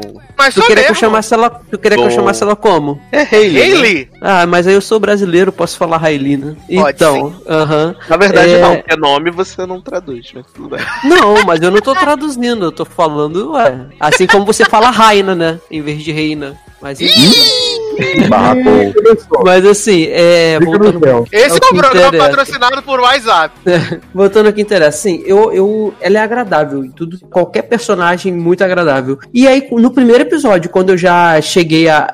que começa a tocar, tipo, batida hip hop, e aí você Primeiro momento, não sei se com o Darlan aconteceu isso. Primeiro momento, você estranha, porque você, caraca, eu tô vendo uma série que se passa lá em 1830, 1840, sei lá, e começa essas batidas. Aí depois você começa a se acostumar e isso fica muito maneiro. Você já fica esperando todas as cenas ter um, um, um arranjo desse tipo. Aí quando ela vai conversar com a morte, quando ela, ela tá fazendo as coisas dela no quarto, nos pensamentos, bicho, ela tem um, um, uma, uma, amiga imaginária que é uma abelha. Cara, aquela abelha é maravilhosa quando aparece fumando e conversando com ela, sabe, assim, nos episódios. Eu fico, cara, o que, que tá acontecendo? E aí, para mim, o destaque são, são os episódios 3, que é o, é o episódio da festa, que os pais delas saem e eles dão uma festa. E a festa, assim, para eles está to tocando está tocando músicas da época lá, Beethoven e tal. Mas pra gente, na edição, eles colocam hip hop, cara. E, tipo, e é muito maneiro, eles dançando aquela música de época, o sonho de, de batidão, sabe? E aí tem o episódio do Natal, que eu acho que é o meu, meu. Não é o meu favorito, porque eu acho que o favorito da festa, mas o, o, é o segundo, porque a cena da, da mesa, eles tudo já confraternizando, a irmã dela pega a mão do, do cara que ela quer ficar e bota entre as pernas dela, o cara começa a tocar uma cilica pra ela, e tudo que fala na mesa ela começa a gritar, ela tá tendo os espasmos lá do, do, do, prazer, cara, é muito engraçado essa cena. Eu achei que ela rezava. Pô. Ela grita, aleluia, Senhor Deus, obrigado. É, aleluia, tipo assim. e a, esse episódio, e tem o, o, episódio que eu até perguntei pro Darlan, depois que ele me falou que eu acho que era o 6, se eu não me engano, que também para mim são assim, são os três melhores. Mas a temporada ela termina muito boa, sabe? E o pai dela, assim, é o tipo de personagem que você quer odiar com coisas que ele faz, mas ao mesmo tempo ele é muito muito em cima do muro, sabe? Eu odeio, ele... eu tenho ranço esse merda. É, ele, mas ele, ele é muito em cima do muro. Por exemplo, quando ele, o que ele faz para terminar terminando a temporada com ela é legal, sabe? É, depois, assim, a, quando ele fala pra, pra, pra ela e pra mãe que, ah, eu, eu se, se eu fosse é, se eu fosse mulher, eu acho que era isso, se eu, eu não queria ser, eu queria ser espírito livre também, tipo igual a filha, ela não encoraja hum. ela, então ele fica meio... Isso não é meio bipolar, né? Porque vocês estavam falando é. aí que ele apoia, não sei o quê, isso, mas é. No primeiro episódio, ele, ele é fala, ah, pode não casar, pode ficar de boa. depois faz um barraco porque a menina vai publicar o poema. Então, mas o negócio deles, Léo, é o seguinte: ele não tem problema dela não casar. Inclusive, ele não quer. Ele quer Isso. que ela Sim, ele faz ela, ela prometer em casa pra, pra sempre. sempre. Isso. Tanto e ele fica, até com o escravo, ele fica em cima do muro o tempo todo, né, Não, não. Tanto que no episódio de Natal, ele constrói, dá pra, de presente de Natal pra ela, uma estufa. Porque ela sempre gostou muito de flor. Então ele fala assim: ah, você não precisa sair de casa pra cuidar das suas flores. Porque eles são ricos ricos, né? Eles têm dinheiro, porque a família dele é uma família tradicional e Sim, tal. Blá, blá. eles têm oito vacas, né? Oito vacas e tal. Eles, eles vivem naquela cidade desde sempre, tem nome na cidade, os Dixons, etc. Então, ele não quer que ela case, mas ela publicar um artigo dela, para ele é uma vergonha, porque naquela época mulher não tinha direito de ir na universidade, mulher não tinha direito de pensar, né? Não tinha direito de ter opinião, ter voz. E ele, ele você, é você só viu o primeiro, mas nos outros mostra que ele tem ambições políticas, tanto que ele concorre a prefeito da cidade, sei ah, lá. É. E aí ter o nome da filha dele atrelado a algo assim de rebelião, quebrando tradição, é algo que para ele é negativo, entendeu? Mas no coração dele, ele sente um pouquinho de orgulho dela por ela ser uhum. um espírito livre. Só que ele não pode, eh, ele não, ele não aceita verbalizar isso, entendeu? É, é, é, é coisa, coisa da época, que era a mulher ela só servia para casar e passar o tempo na casa cozinhando, ter, ter filho. filho. e limpar. Isso. Era só isso. Era só isso. que ele fica ele fica em cima do muro o tempo todo, sabe? Assim, o tempo todo. Ao mesmo tempo que ele faz coisas que você fala, caraca, eu não acredito que esse cara fez isso com ela. Daqui a pouco ele vem e ele faz uma parada que você vê assim, pô, não entendo. Então é um personagem muito complexo dele, sabe? Assim, é, é muito complexo, é muito bacana. Mas o destaque, se vocês forem continuar assistindo, é a abelha, cara. A, cara, as cenas que a abelha aparece é maravilhosa. Deem atenção, porque essa abelha dando um trago no cigarro é a melhor coisa que essa série fez, cara. Não, eu fiquei é muito de cara bom. Que, eu fiquei de cara que que a morte é o Scalifa. Sim, quando eu vi, é, quando eu é. vi o Scalifa, eu falei assim, Até "Ih, tentaram viado." polemizar, né, né? Tentaram polemizar. Por que, que a morte tem que ser negra? Ai, tá bom, militantes. Vão pro inferno. Atenção, militância! Ai, Eduardo, aí, vamos não pro inferno. cancela, militância. aí se, a, se a morte não é um ator negro, aí tem aquilo. Esse elenco é muito branquelo. Tipo, Não, e, e assim, e a série ela traz um- umas discussões legais em relação à, à escravidão, etc. também. Porque, por exemplo, um episódio que eu gosto muito é o episódio do- de Shakespeare. Que a Emily, sim. como ela é poetisa, né? Ela não pode é, publicar os poemas dela nem nada. Então, o auge da vida dela é o quê? Fazer um clube de leitura de literatura de Shakespeare. E aí eles estão esco eles estão escolhendo qual é o livro, qual é o livro lá que eles vão ler e tal. E aí eles escolhem um, que eu esqueci o nome agora, que eu nunca li Shakespeare, né? Desobrigado. É, eles escolhem um que, na verdade, o protagonista é um protagonista negro, né? E aí, é, o- tanto que o irmão dele briga pra ser a mulher do negócio. Aí ele se caracteriza como a mulher. E aí as pessoas ficam assim: Fulano, para com isso. E fala assim: por favor, só se dirige a mim como o nome da personagem, porque eu tô, eu tô internalizando a personagem. Então, tipo, eles vão fazendo piada com os personagens de Shakespeare. E aí tem todo o plot de que as pessoas se recusam a, a, a participar da parada com o escravo, né? Com o negro. Fala assim: eu não vou. Como assim, Emily? Você quer que a gente leia com ele aqui? Ele não pode estar aqui dentro, ele não pode fazer isso. Então eles têm umas discussões legais, né? Enfim, gente, assistam, Dixon. Assista. É uma série super legal, super gostosinha de ver. Tem 30 minutos cada episódio, no máximo 32, tem uns que tem 27. E assim, você não vai se arrepender. O episódio Sim. do. O episódio do. do. Do. Ai, caralho. Não, quando o sol e a lua. Eclipse, é do bonito pra Eclipse também é bonitaço. É. Episódio do circo. Nossa, gente, só episódio bom. Vejam. E, e- e, assim, realmente, eu acho que o maior episódio tem 34 minutos, o resto é tudo assim, 20, entre 26 e 29, 27, sabe? Passa muito rápido, dá pra ver em dois dias ou um dia, dependendo da sua disponibilidade. Vale a pena. É, eu confesso que eu fui querendo gostar muito, assim, porque eu gosto muito da Hayley, acho que ela tá ótima na série, mas eu achei a série conceito demais pra mim, sabe? Tipo, por mais que eu aplaudo ela ser diferente, eu acho que realmente das séries da Apple ela é a mais diferente de todas, porque todas as outras, como eu falei né, em outra edição, parece que sobraram de outro lugar e a Apple pegou. Então, assim, acho legal vocês terem gostado dela aparentemente ter evoluído tanto, mas eu não consegui seguir, assim, porque algumas coisas. E nem é que eu estranhei essa junção da modernidade e tal. Eu ri ali na cena que a Hayley faz a Samara, né? Que ela fica assustando o pretendente e tal. Mas não sei, alguma coisa nela não clicou, assim. Eu falei, ah, legal, boa sorte, Hayley, mas não vou te acompanhar nessa, não, amiga. Fica Você com fica- Deus, Exato, ou, pega ou e se cuida morte. Ou fique com a morte, Isso, que ela a essas morte. cenas da morte, gente, eu achei muito ruimzinha, sabe? Tipo, era um negócio e aquelas letras dos poemas dela e tal, não me pegou a poesia. Ah, eu tô na mesma que o Léo. Tudo que ele falou. dois. Era isso que eu queria ouvir, né? Eu queria ouvir você falar que você. Gente, até, a até a cachorra ficou puta. Pera aí, um minuto. A cachorra a amou cachorra. Dixon e falou assim: Zá, não, cala a boca, vai Cala a tomar no cu. boca! É, cala a boca, vai tomar no cu. Cala a boca, vai tomar no cu. Latindo, foi isso que ela falou, eu ouvi daqui. Amo, amo que a cachorra já falou direto. Cala a boca, vai tomar no cu. Diz que você é boa. Não, então, é isso que eu achei também. É, é uma coisa que eu não. Eu, pra mim, a melhor coisa é a Hayley, ela tá ótima, como sempre, né?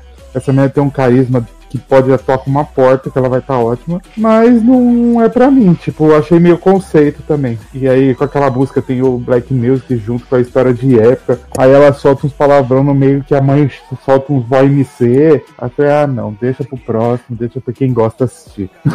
Engraçado que Ah. assim, eu eu- não, eu, eu, eu não fui, eu não fui esperando conceito e e, tipo, eu até entendo, mas eu sei lá, comigo eu, eu não consegui ver conceito porque eu vi eu- a maioria dos episódios tem veia cômica, sabe? Sim, a maioria. É claro que tem tem muita cena ali que é bem dramática e tal, mas eu vi a série muito mais como, como comédia e eu não consegui enxergar essa parte de muito conceitual, até porque tem gente, por exemplo, Atlanta é uma comédia conceitual que eu não achei graça e as pessoas amam.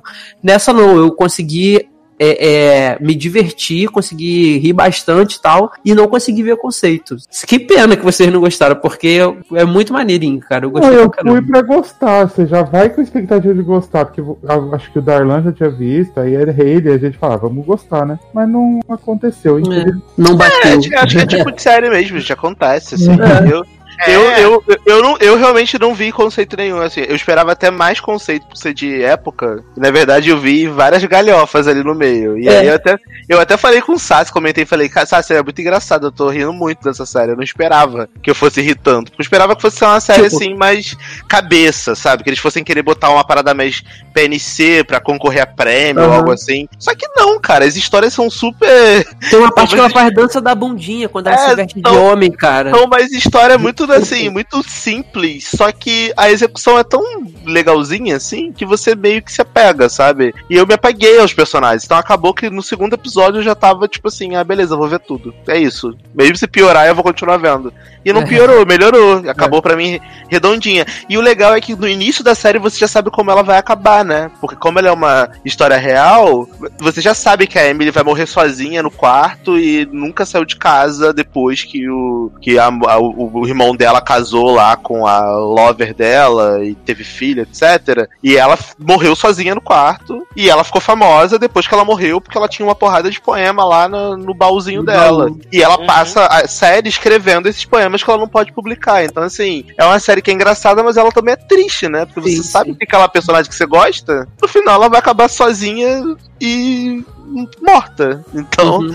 é, sei lá, eu achei, eu achei interessante as conversas dela com a morte. A morte fica falando pra ela: ah, mas você vai ser a pessoa mais famosa da sua família no futuro e tal. Que ela fica puta que ela não consegue publicar as paradas, enfim. Eu vou vir te buscar, mas É não é inter- agora. É interessante, eu acho que vocês. é, Enfim, eu Mas vou ver a próxima temporada e conto pra vocês. Também verei. Contrata, contrata a empregada dela lá, que ela queria? Contrato, Contrato. porque ela faz um acordo com o pai dela no segundo episódio, se eu não me engano. Não, no Que- primeiro. No ela primeiro. Então, no primeiro episódio. É no primeiro que ela faz? É porque eu vi tudo na É. sequência, eu não lembro. É, no Ela primeiro. faz o acordo que ele contrata, que ele poderia contratar a empregada, ela ficaria lá pra sempre. E aí no Isso. segundo episódio aparece a empregada, ela é uma empregada irlandesa. E também tem o plot da empregada que tá fugindo da guerra na Irlanda, na Europa, indo pros Estados Essa Unidos. empregada que fica com as cartas dela, com os poemas? Então, não ficou claro ainda. Porque assim, no final do. Mas quando o pai dela concorre a. a... a política, que ele a empregada via ele como um homem que era correto, etc. E aí quando ele concorre e, e a Emily solta uma verdade na cara dele, ele dá um tapão na cara dela, e a empregada ouve, a empregada meio que tipo, se decepciona com ele porque vê que ele não era aquele cara que ela esperava que, ele, que ela fosse. E aí eu vejo que a, a empregada e a Emily começam a ficar mais próximas. Então eu acho que numa segunda temporada, no futuro, provavelmente a relação dela com a empregada vai se fortalecer. Porque como ela não saiu de casa nunca mais, né? E ela vale viveu res- ali com a empregada, ela cuidou da mãe dela até a mãe dela morrer, e a empregada tava ali na casa com ela. Então acredito que elas tiveram realmente uma relação próxima e provavelmente foi a pessoa que talvez publicou as cartas ou algo do tipo no futuro, mas eu E- realmente não e- sei e, ainda. E vale ressaltar que em 1800 já tinha vazamento de nude, né? Porque Hum, a, verdade. a menina, a, a irmã dela, a maluquinha lá, ela faz um autorretrato nua pra dar pro cara que ela gosta, que ela tá ficando. O cara pega e repassa pra todo mundo na cidade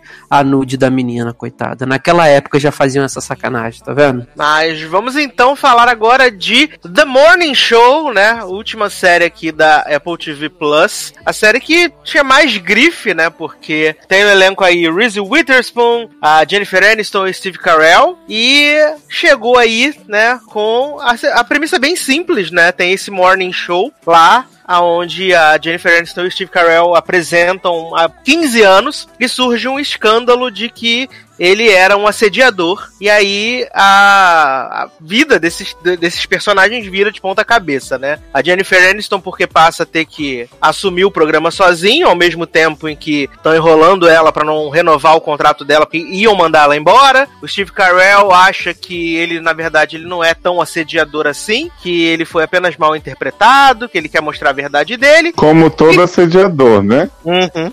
Mas é, mas é, é- mas é engraçado, né? ter- no- eu vou terminar a sinopse e depois a gente volta nesse assunto. Tá bom.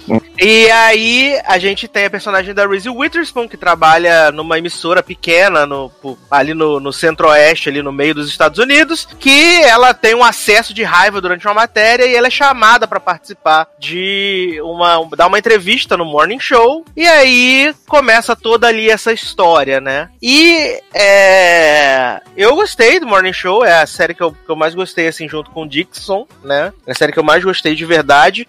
Até porque ela é o meu tipo de série. Ela é uma novelinha. Ela é uma novelinha. Ela não é um drama denso, profundo, é, estilo HBO, essas séries muito cabeça. É uma novelinha da mais safada possível. Que ela é. Uhum. Tra travestida de série cult. Travestida de, de meu Deus, tra estamos trazendo temas relevantes. Mas na verdade ela é o Empire com grife, né? O elenco é muito bom, né, porque a gente também tem lá o, os do, do, um dos duplas na série, tem o Jack Davenport. O elenco é bem bom, funciona bem. Eu gostei bastante dos três episódios. O terceiro episódio é o meu favorito até agora, né? É, é, é Cristal. O meu, é o meu favorito, o terceiro episódio. É, eu tô bem animado e como eu tava falando na sinopse, a questão do assediador, nesse terceiro episódio é até engraçado, né? Porque aparece o, um personagem lá do Martin Short, que ele é um diretor de cinema que também. Ah, que é... susto! Achei que era Martin Sheen. Não, é o Martin Short.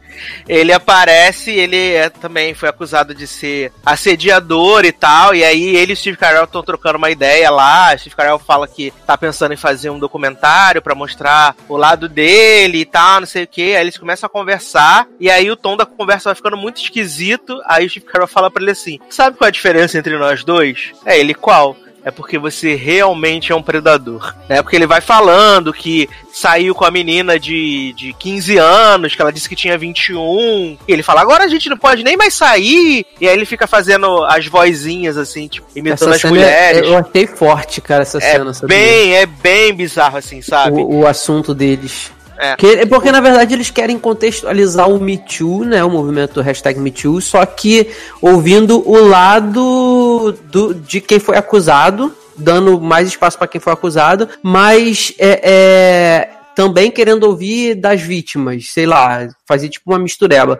E aí, conforme o assunto vai evoluindo de como poderia ser, e vai ficando denso, pesado, aí o, o, o personagem do Steve Carell fa fala isso para ele, né? Fala, é, cara, mas eu acho que não, não pode ser por aí não e tal, tô pensando melhor aqui, porque você realmente era um predador e tal, e aí fica aquela coisa esquisita, assim, é, é bem densa essa cena aí. É, porque o Steve Carell, apesar de tudo, ele não aceita o fato de que ele fala, ah, mas foi consentido e tal, mas ele não aceita que tinha uma relação de poder entre ele e as produtoras do, do, do programa, sabe? E Sim, ele era o né? âncora. Que é o básico de assédio, tipo.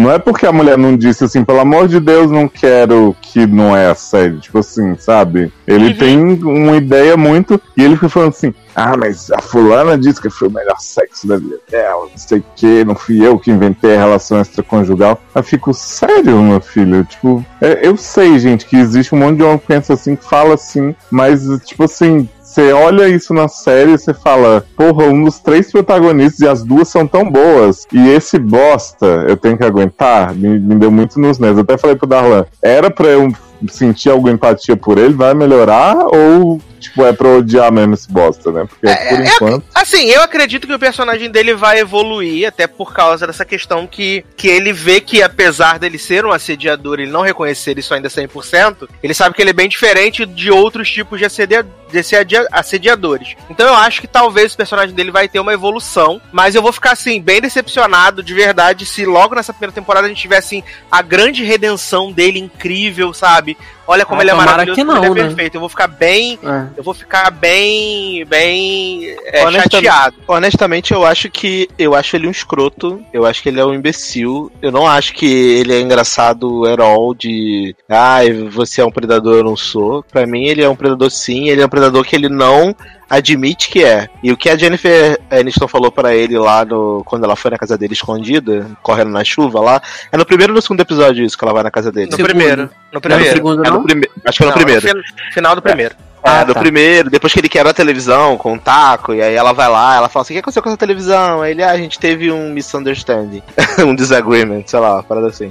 Aí ela, é, eu acho que o que ela falou pra ele, tipo assim, cara, eu sempre soube que você era um cara que fazia, tipo, coisas erradas. Ela sempre soube que ele fazia coisas erradas, mas é aquilo, nunca era da conta dela, sabe? E agora afetou ela e ela tá se sentindo. Por isso que, assim, ela também não é. Ela não é flor que se cheire. santa. Não, não ela é de uma, longe. ela né? é safada pra cacete. E ela tá, obviamente, usando essa situação pra poder renovar o contrato dela, conseguir, né, ter algum destaque que ela já não tem há, ba- há bastante tempo. Mas assim, eu não vejo ele como esse cara que, tipo, ah, ele, o ele não, ele entende que o que ele fez não era errado, mas, mas era errado, sabe? E mesmo que ele admite que é errado, isso não vai isentar ele do fato que o que ele fez é errado. Então eu espero que a, que a série não vá por esse lado. Obviamente eles vão tentar. Passar pano, né? É, vai ter, vai ter um- uma reviravolta, ele vai ser perdoado pela América, mas eu quero que eles continuem É mostrando porque, assim, porque que não tem ele como. é um. Não, eu acho que assim, ele vai ser, óbvio, óbvio que ele vai ser. É, não, porque não tem Ele como você manter o. Você não tem como você, não tem como você manter o Steve Carell na série Aham. pra ele ser o vilãozão que nunca vai se redimir. Ele não é um vilãozão, porque no, no, no terceiro Não, episódio, não, que é o vilão, episódio vilão, da. não, jovem, vilão, vilão, não tô falando vilãozão de ah, é, enrolar bigode. É Ah, ser a pessoa sim. que é mau caráter, que tem, tem um desvio de A caráter. pi- seria a pior do episódio. É, mais, mais, mais, ele é mais agressivo. Porque, na verdade, ninguém vale porra nenhuma nessa série. Nem a Jennifer Aniston, nem os donos da, da, da emissora, nem a Reese, ninguém o porra nenhuma.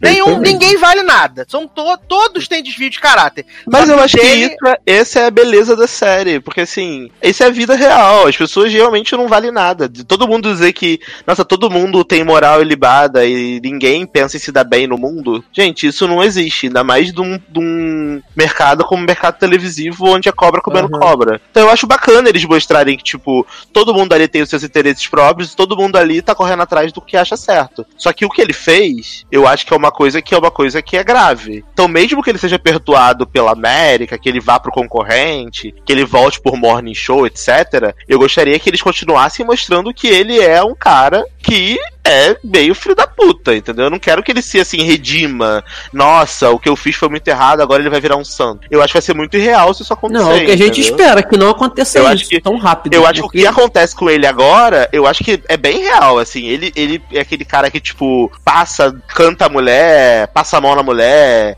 é, dá em cima da mulher porque ele tem o poder, né? Porque ele é o host da parada, e ele acha que não vai dar em nada se ele der uma cantada. Tipo, ai, gente, que mundo é esse que a gente não pode mais cantar as pessoas? Como assim eu não É, posso mais não, passar a é. mão na minha estagiária? Mas Sabe, ele, tipo fa- assim, mas ele fala chato, isso. né? Mas ele fala isso. Ele fala. Sim, então, o eu mundo acho mudou e ninguém. O mundo mudou e ninguém me avisou. É, ele então, fala isso. porque ele fala assim, ele fala Você trabalha num programa de notícias e você não entendeu, tá difícil. Não, ele fala pro produtor lá do programa dele que vai lá visitar ele quando ele ameaça ir no, no jantar lá da Jennifer Aniston, que é do prêmio que, ela, que compraram pra ela, que ele fala que vai, e o cara vai falar pra ele: Não vai nesse prêmio, pelo amor de Deus, você vai se fuder, não sei o que, não vai, não vai, não vai. E aí ele fala: Você também é um safado, filho da puta, maconheiro, pai do Randall, e você, você tá aí, ó, com- essa posezinha só porque você não foi pego ainda, seu desgraçado, Mas ele é um bosta também, esse cara. Eu também acho ele Entendeu? Ele, então, assim, ele- o que eu acho legal o personagem do Steve Carell, eu odeio ele. Eu não acho ele um cara bacana. Eu acho dos três, ele o. Que, que pra mim poderia sair da série se quisesse, porque eu caguei pra ele. Mas eu acho legal que ele joga. é, Ele é aquela pessoa no, pro público que mostra que, tipo, cara, os caras que estão ali na frente, que você acha que todo mundo é bonzinho, é legal, todo mundo é filho da puta, sabe? Os caras estão ali tomando vantagem e aproveitando o, entre aspas, poder que eles têm. E, e o. Qual é o nome daquele cara que fez Lost, que tem o rímel. É, É o Nestor natural. Carbonel. Nestor. Carbonel. É, que, que isso, que pega a outra mulher. Alpert. Que pega outra mulher também lá do programa, que a mulher fica tipo assim, ai, me A come produtora, agora. é. Me come agora aqui na mesa. Aí ele fala assim, então, acho que não é uma boa ideia, né? A pessoa acabou de ser demitida por assédio. Ela, ah, não, mas vem cá, cheira minha bucetinha aqui, não sei o que, se, nananã.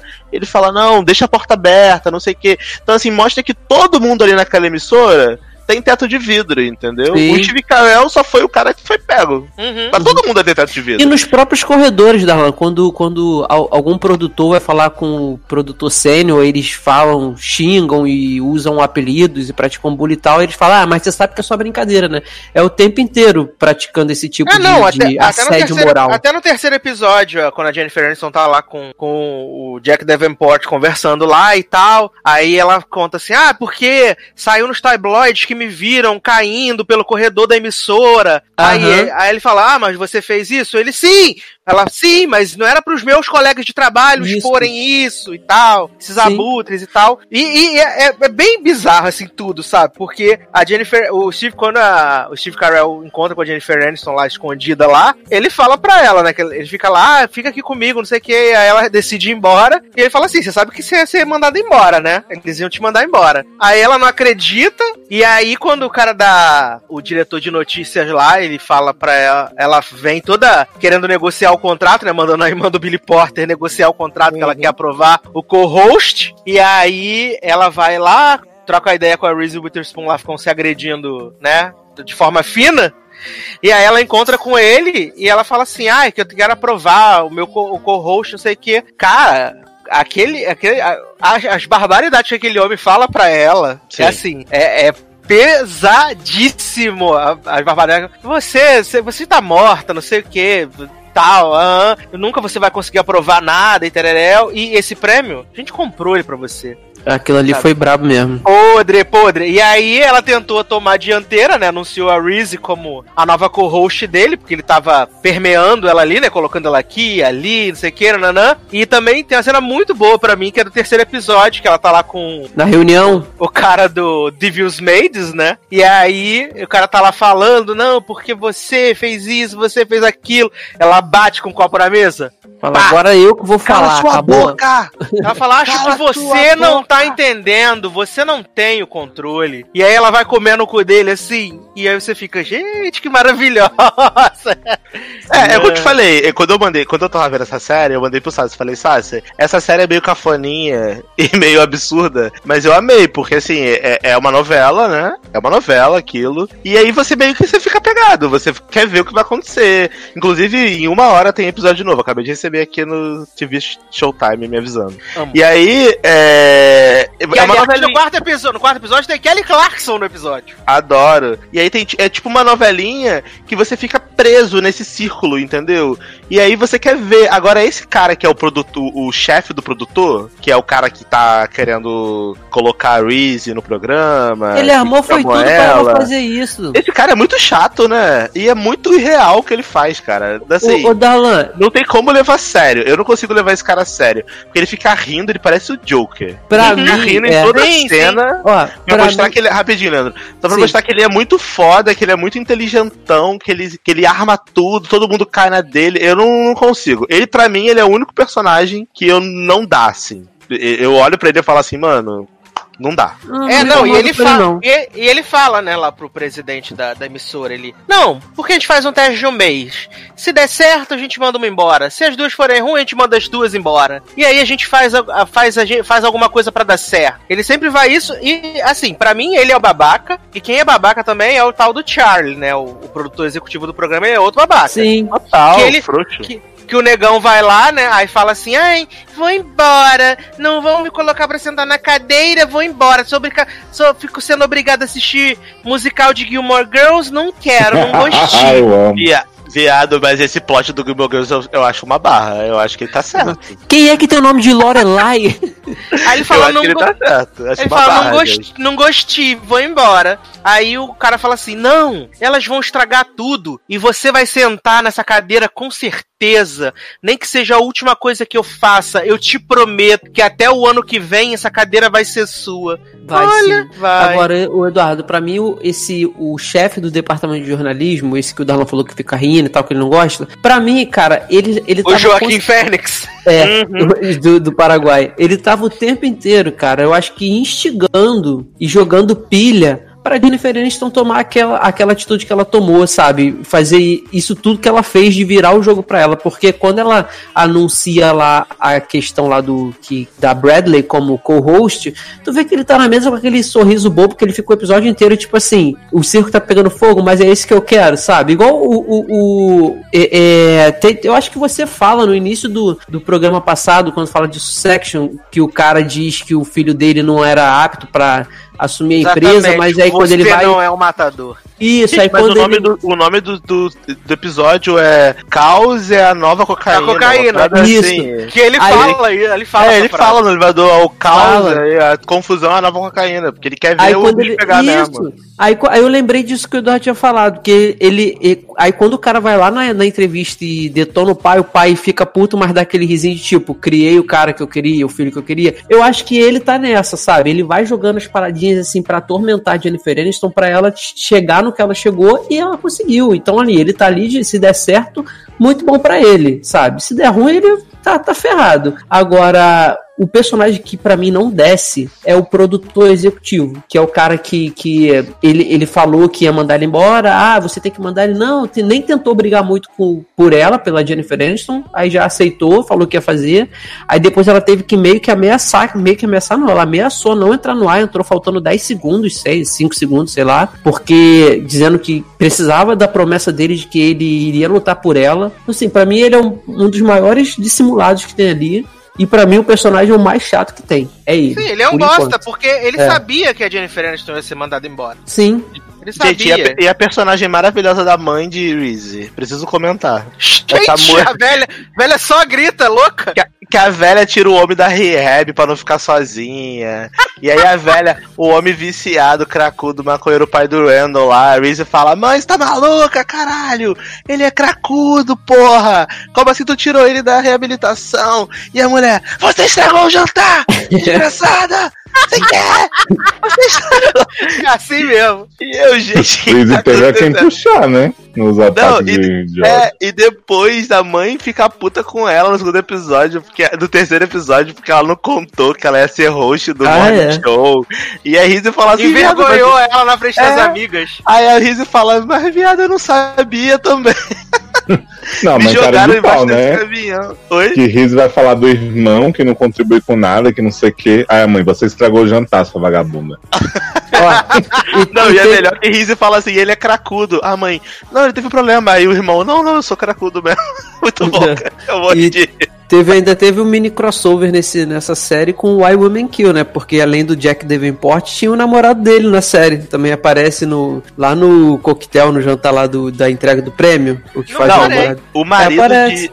O marido de O Jennifer careca. Aniston é o Jack Ah. Davenport? É. Ele Uhum. mesmo. É o eu que fico faz. imaginando esse homem. Eu falei até pra Leózio isso do Telegram. Eu falei, Léo, eu fico imaginando esse homem assim: caraca, vou participar da primeira série da Apple. Um elenco, porra, Jennifer Aniston, Reese Witherspoon, só gente top. Aí esse homem fica no fundo servindo de alegoria. Sim. Tem, tem função nenhuma na série. Só, só chegar Junto do nada na filha, casa né? de, de, de, de Jennifer com a filha.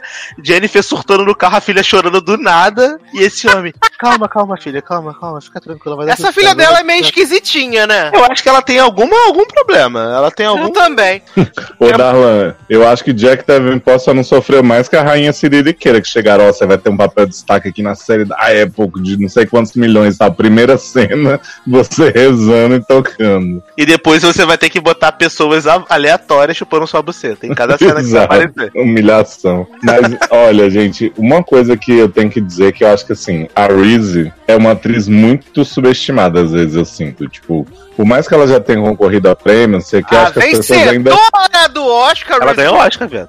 É, ela ganhou, né, Juni, não sei o que, cara, Johnny Johnny, Johnny, Johnny. Johnny Juni. Johnny Eu acho que Demônio. assim, as pessoas ainda têm uma noção dela de legalmente loira, muita gente na indústria, no público. Que é o melhor tá? filme dela, beijos. Sim, é muito bom. Mas eu acho que assim, se você vê essa personagem dela, o sotaque que ela põe ali, que parece que ela fala daquele jeito a vida inteira, as mudancinhas de humor, assim, tipo, ela faz tanto, sabe? Com, com tipo, pouca coisa assim que aparece pra ela e tal. A cena dela com a Jennifer Aniston ali, que elas ficam, né, meio que Atenção, amigas né, e rivais, caralho, eu não respirava naquela cena. E, tipo, eu já gosto da Jennifer Aniston, mas assim, dava pra ver que a Reese estava muito acima, mas a Jennifer Aniston, beleza, segurou também. E a dinâmica dela, sabe? Elas são irmãs, né? Mais que amigas, sisters. Então, Uhum. tipo, isso foi o que me prendeu na série mais que tudo, assim. Eu falei, eu preciso ver até onde essas mulheres vão. E eu acho que elas vão se unir. Assim, no final do terceiro episódio, você vê que, tipo assim, a treta vai ficar uma treta tão monstro naquela. naquela daquele programa de TV que não vai ter como. Elas vão acabar se aliando pra poder chegar num, num objetivo comum. Porque a Jennifer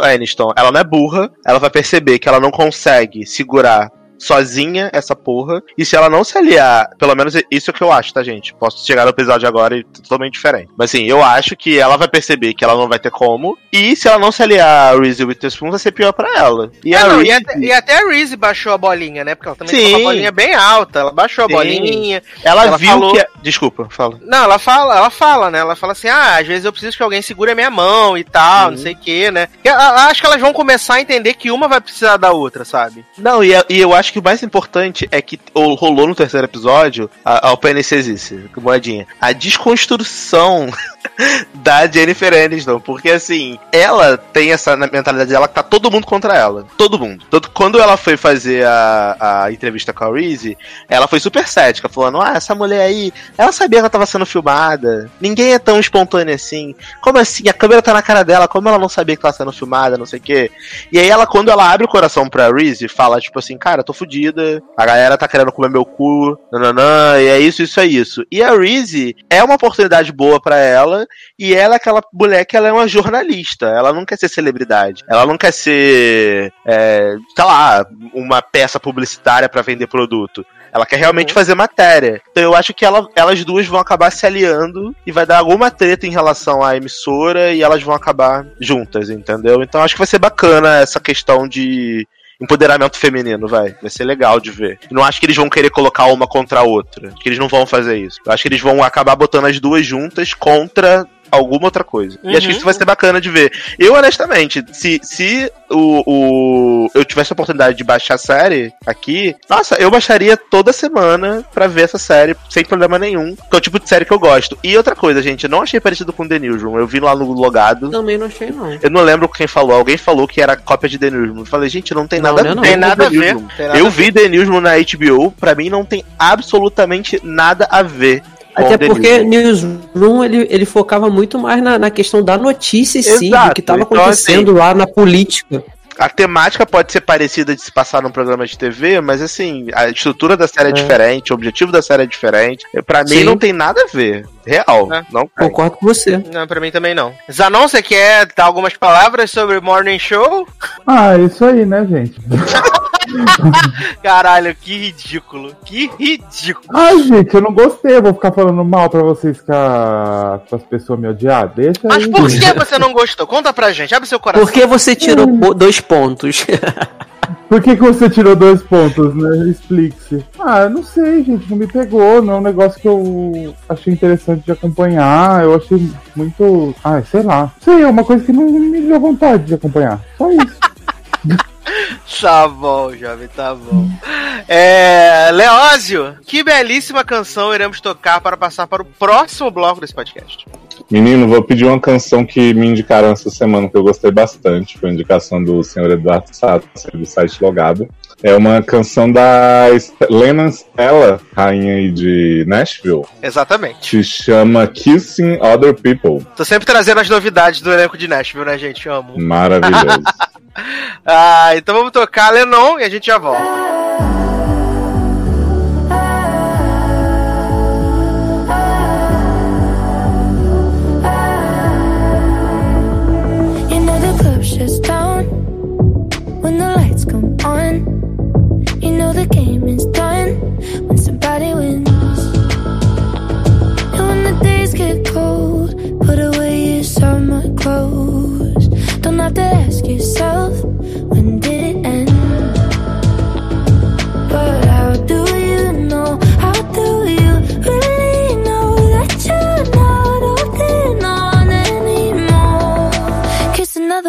People. Oh yeah, that's how I know that your love is gone. That's how I know I'm really moving on. Cause I don't feel guilty kissing other people.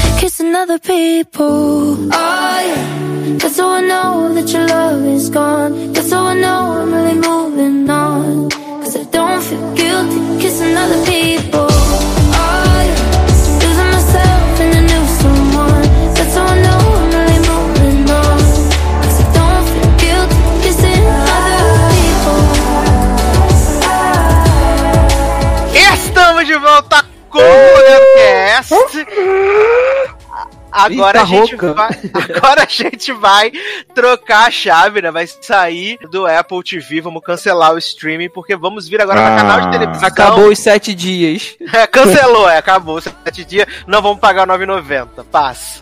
É, vamos começar falando aqui da HBO, então, né? Que estreou aí duas séries novas nessas últimas semanas. E uma delas é Mrs. Fletcher, né? A nova. A- Eu li em algum lugar que ela é uma minissérie. Que ela vai ser uma minissérie, ela vai se fechar toda já nessa primeira temporada. Mas a HBO tá bem caoseira atualmente, né? Então não tô crendo.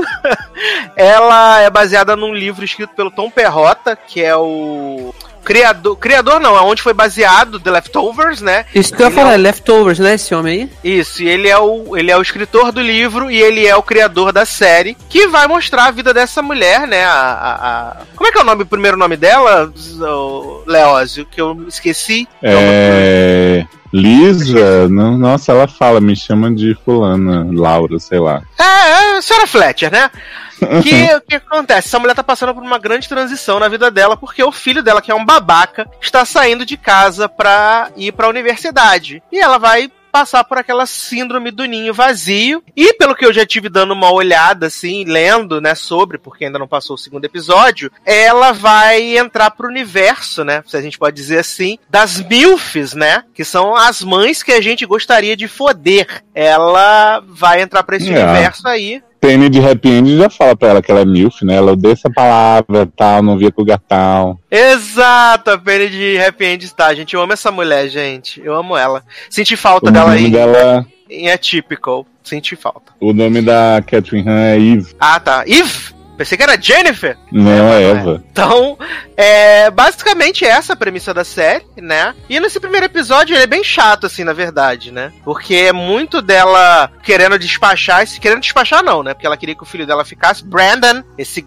exemplo de garoto, né? Muito incrível, uma pessoa de bom coração, de boa índole, bom caráter, né? Que só trata essa mulher mal o tempo inteiro e ela fica lá se humilhando pra botar as coisas dele no carro e Nossa, tal. gente, eu tenho muito ódio desse menino, porque, tipo, começa ele deitado assim, ela arrumando tudo pra ele, perguntando o que que Aham. leva da mesa, não sei o quê. Aí ele taca tudo numa cesta e fala, tá bom pra você, não sei o que, tô muito cansado dessa situação. Aí ela fala, ah, tá cansadinho de ficar deitadinho? Deita de novo, né? Só que ela é muito fofa, bichinha, eu morro de dó dessa mulher. E esse menino fica, tipo, dando ghost na namoradinha dele, a namorada vai lá fazer bola gata nele depois. Ai, desculpa ter sido grossa com você. Esse menino suco, fazendo bullying no cabeludo, jogando o celular do cabeludo na bebida. Ai, que ódio. Não, ele é podre, podre, podre, podre. Porque podre. assim, o pior não é o menino ser isso tudo, é que a série é dele praticamente, né? Porque a mãe só fica atrás dele, fazendo as vontades dele. Aí tem o pai do menino, ex-marido dela, que não fez porra nenhuma e liga pra dizer assim: ah, você tem muito mérito por esse filho maravilhoso que você criou.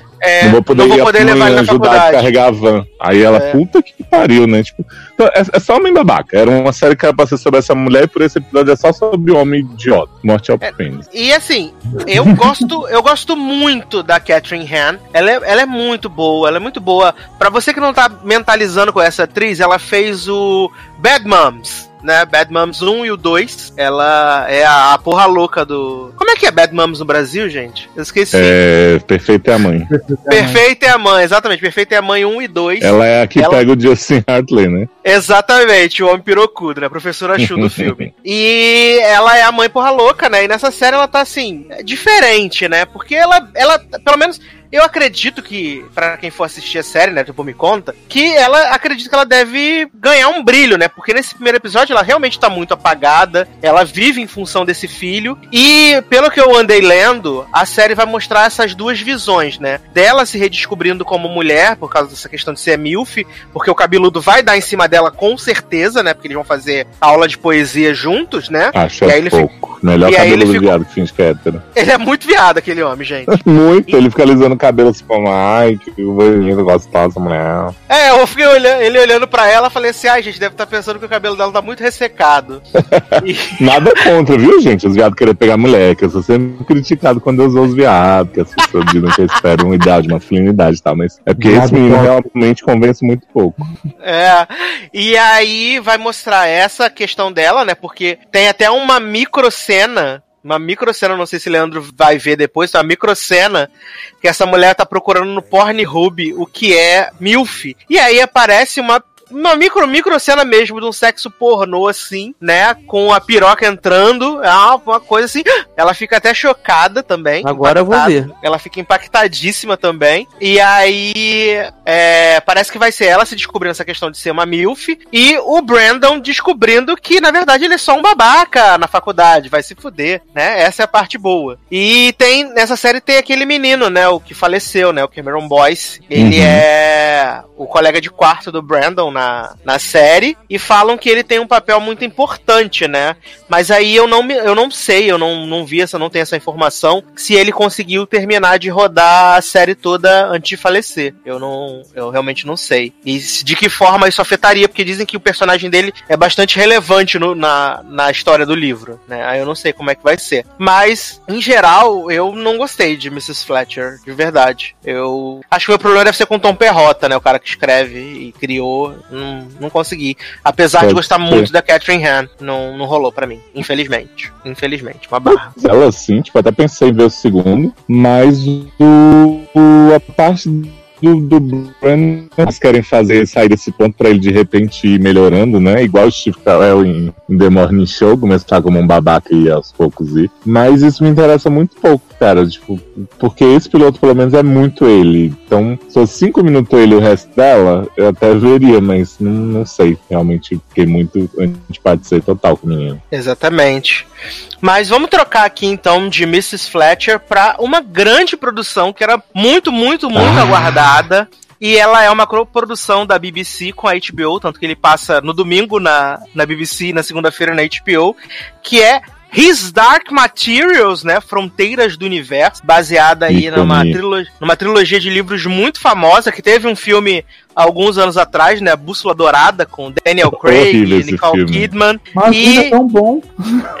E agora ele tá aí, aí essa versão em série, né? Protagonizada por James McAvoy, fazendo o mesmo, mesmo personagem fragmentado. Temos Ah, Ruth. Wilson, Ruth Wilson é, e Daphne King, né? A, a menina lá X23. do X23 do Logan. Maravilhosa, Cristalzinho. E, e assim, é, Leózio leu os livros, né, da, do- das Fronteiras do Universo. Eu Uhum. confesso que nesse primeiro episódio eu achei, já quero dizer, achei ele o primeiro episódio belíssimo, apesar dele ser um episódio longo. Eu não fiquei cansado, eu gostei bastante do, Aham, do, do episódio, do ritmo do episódio, mas eu confesso que eu fiquei um pouco confuso com a trama. Eu fiquei um pouco confuso com a trama.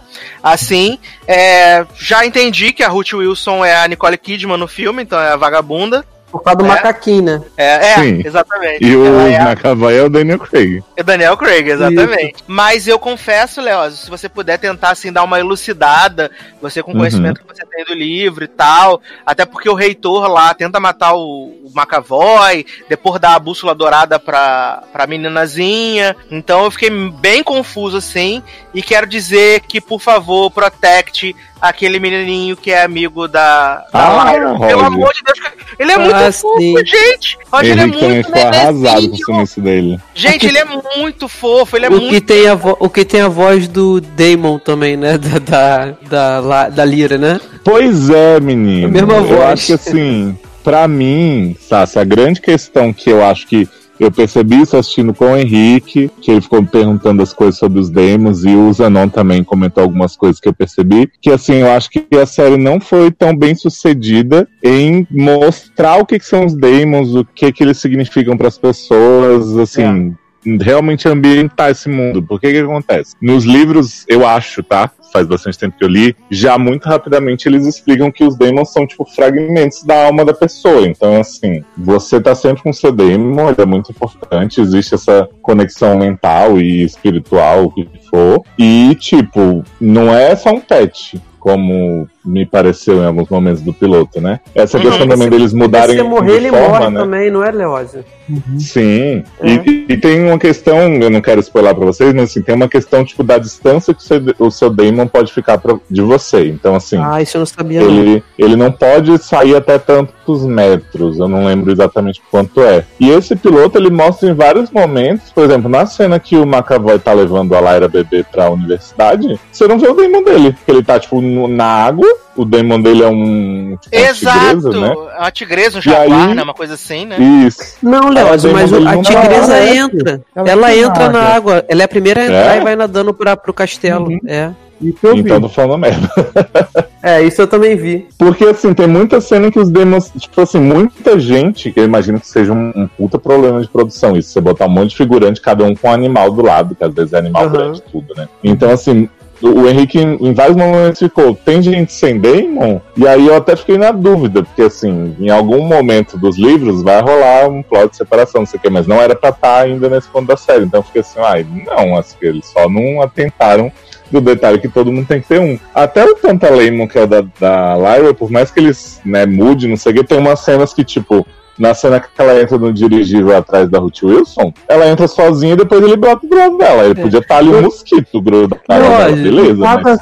E cada cena, assim, uma cena ele tá tipo um cachorro, uma ave, uma cena um cachorro, uma cena Mas um isso é Sim, assim mesmo. E aí, Isso- eu- Então, isso, isso é assim mesmo, mas É. eu acho que a série exagerou. Porque, tipo, no livro, como ela vai falando, da Pantalemon chega como não sei o quê. E, e na série eles só quiseram mostrar de Tem uma uma hora que ele vez tá que eles preto, uma hora ele muito. tá branco, uma hora ele tá azul É, e eu amarelo. achei que era um dele e um dela, e cada hora ela tava com um dos amigos, um amigo dela, um amigo É, dele. Uhum. Assim, não sei, vê se tá Sim. certo, Leózio. E pelo que eu. Eu não, nunca li o livro, mas no filme isso explica bem. Que eles vão tendo várias formas até atingir uma determinada idade. Quando atinge essa idade, eles escolhem o que eles vão. Escolhem não, eles viram aquilo ali, algum animal definitivamente. Isso. Acabou, Quando a né? criança tá na- pronta pra vida adulta e tal, o Damon fica numa forma definitiva. Mas, Mas ele- assim, ele- não é que ele É, fica é também mudando. cerimônia que eles mostram, né?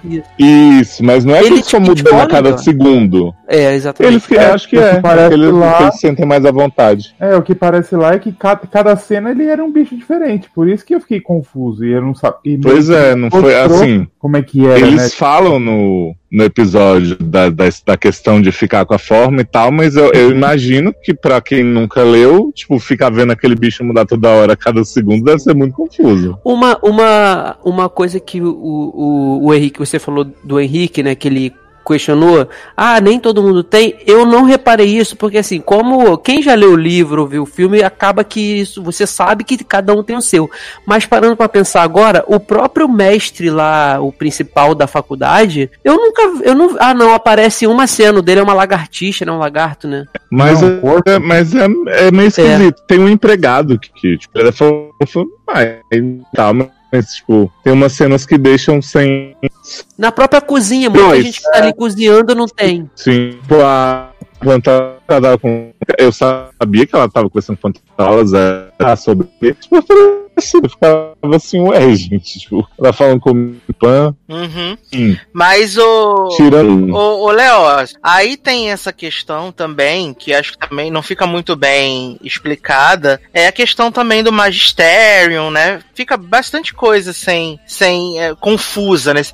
É, isso eu posso te dizer até que a série resolveu um pouco melhor, por mais que você tenha ainda nebuloso, porque assim, como o livro é muito sobre a perspectiva da Lyra, então assim, ela escondida ali naquela reunião, ouvindo pedaços do que eles falam. Então, por exemplo, o que eu sou escondido no, no fotograma, envolto em pó, não sei o quê, isso não é dito Uhum. dessa forma no livro. No livro você vai descobrindo aos poucos mesmo, então acho até que a série deu uma adiantadinha. É, aquela coisa da cabeça ali que ela leva foco.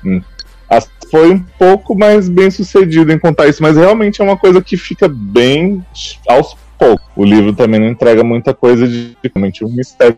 Entendi. E, e a questão da. Oi, e a questão da, da bússola também, né? Então, a bússola, menos isso do, ela, porque na verdade a bússola era dela, assim, quando ela, Oxford, ela foi com tal, mas também é uma coisa que vai pro final, porque na verdade são os, os três instrumentos, né? Os da com a Tyrion são a bússola, a faca sutil e a luneta âmbar. E, Uhum. o Leózio, é. Até essa parte do pó mesmo, eu lembro que no filme pra mim ficou confuso também. E também tem muito tempo que eu assisti, falei que ia assistir antes do dia da série, mas acabou que não deu. É, a própria série, assim, no meu caso, que já tive contato com esse universo através do filme, eu fiquei já um pouco perdido quando apareceu o pó, porque eu confesso que tudo que a série foi apresentando, na hora eu lembrava a questão dos Daemon e tal, magistério e tal. Só que quando entrou a parte do pó, que o, o personagem do McAvoy vai e fala, não, isso aqui na verdade são pós e tal, uma cidade do pó e tal. Aí eu fiquei, gente, mas o que que é pó? Porque eu não lembro, eu não lembro de verdade. Assim, Uma cocaína, jovem.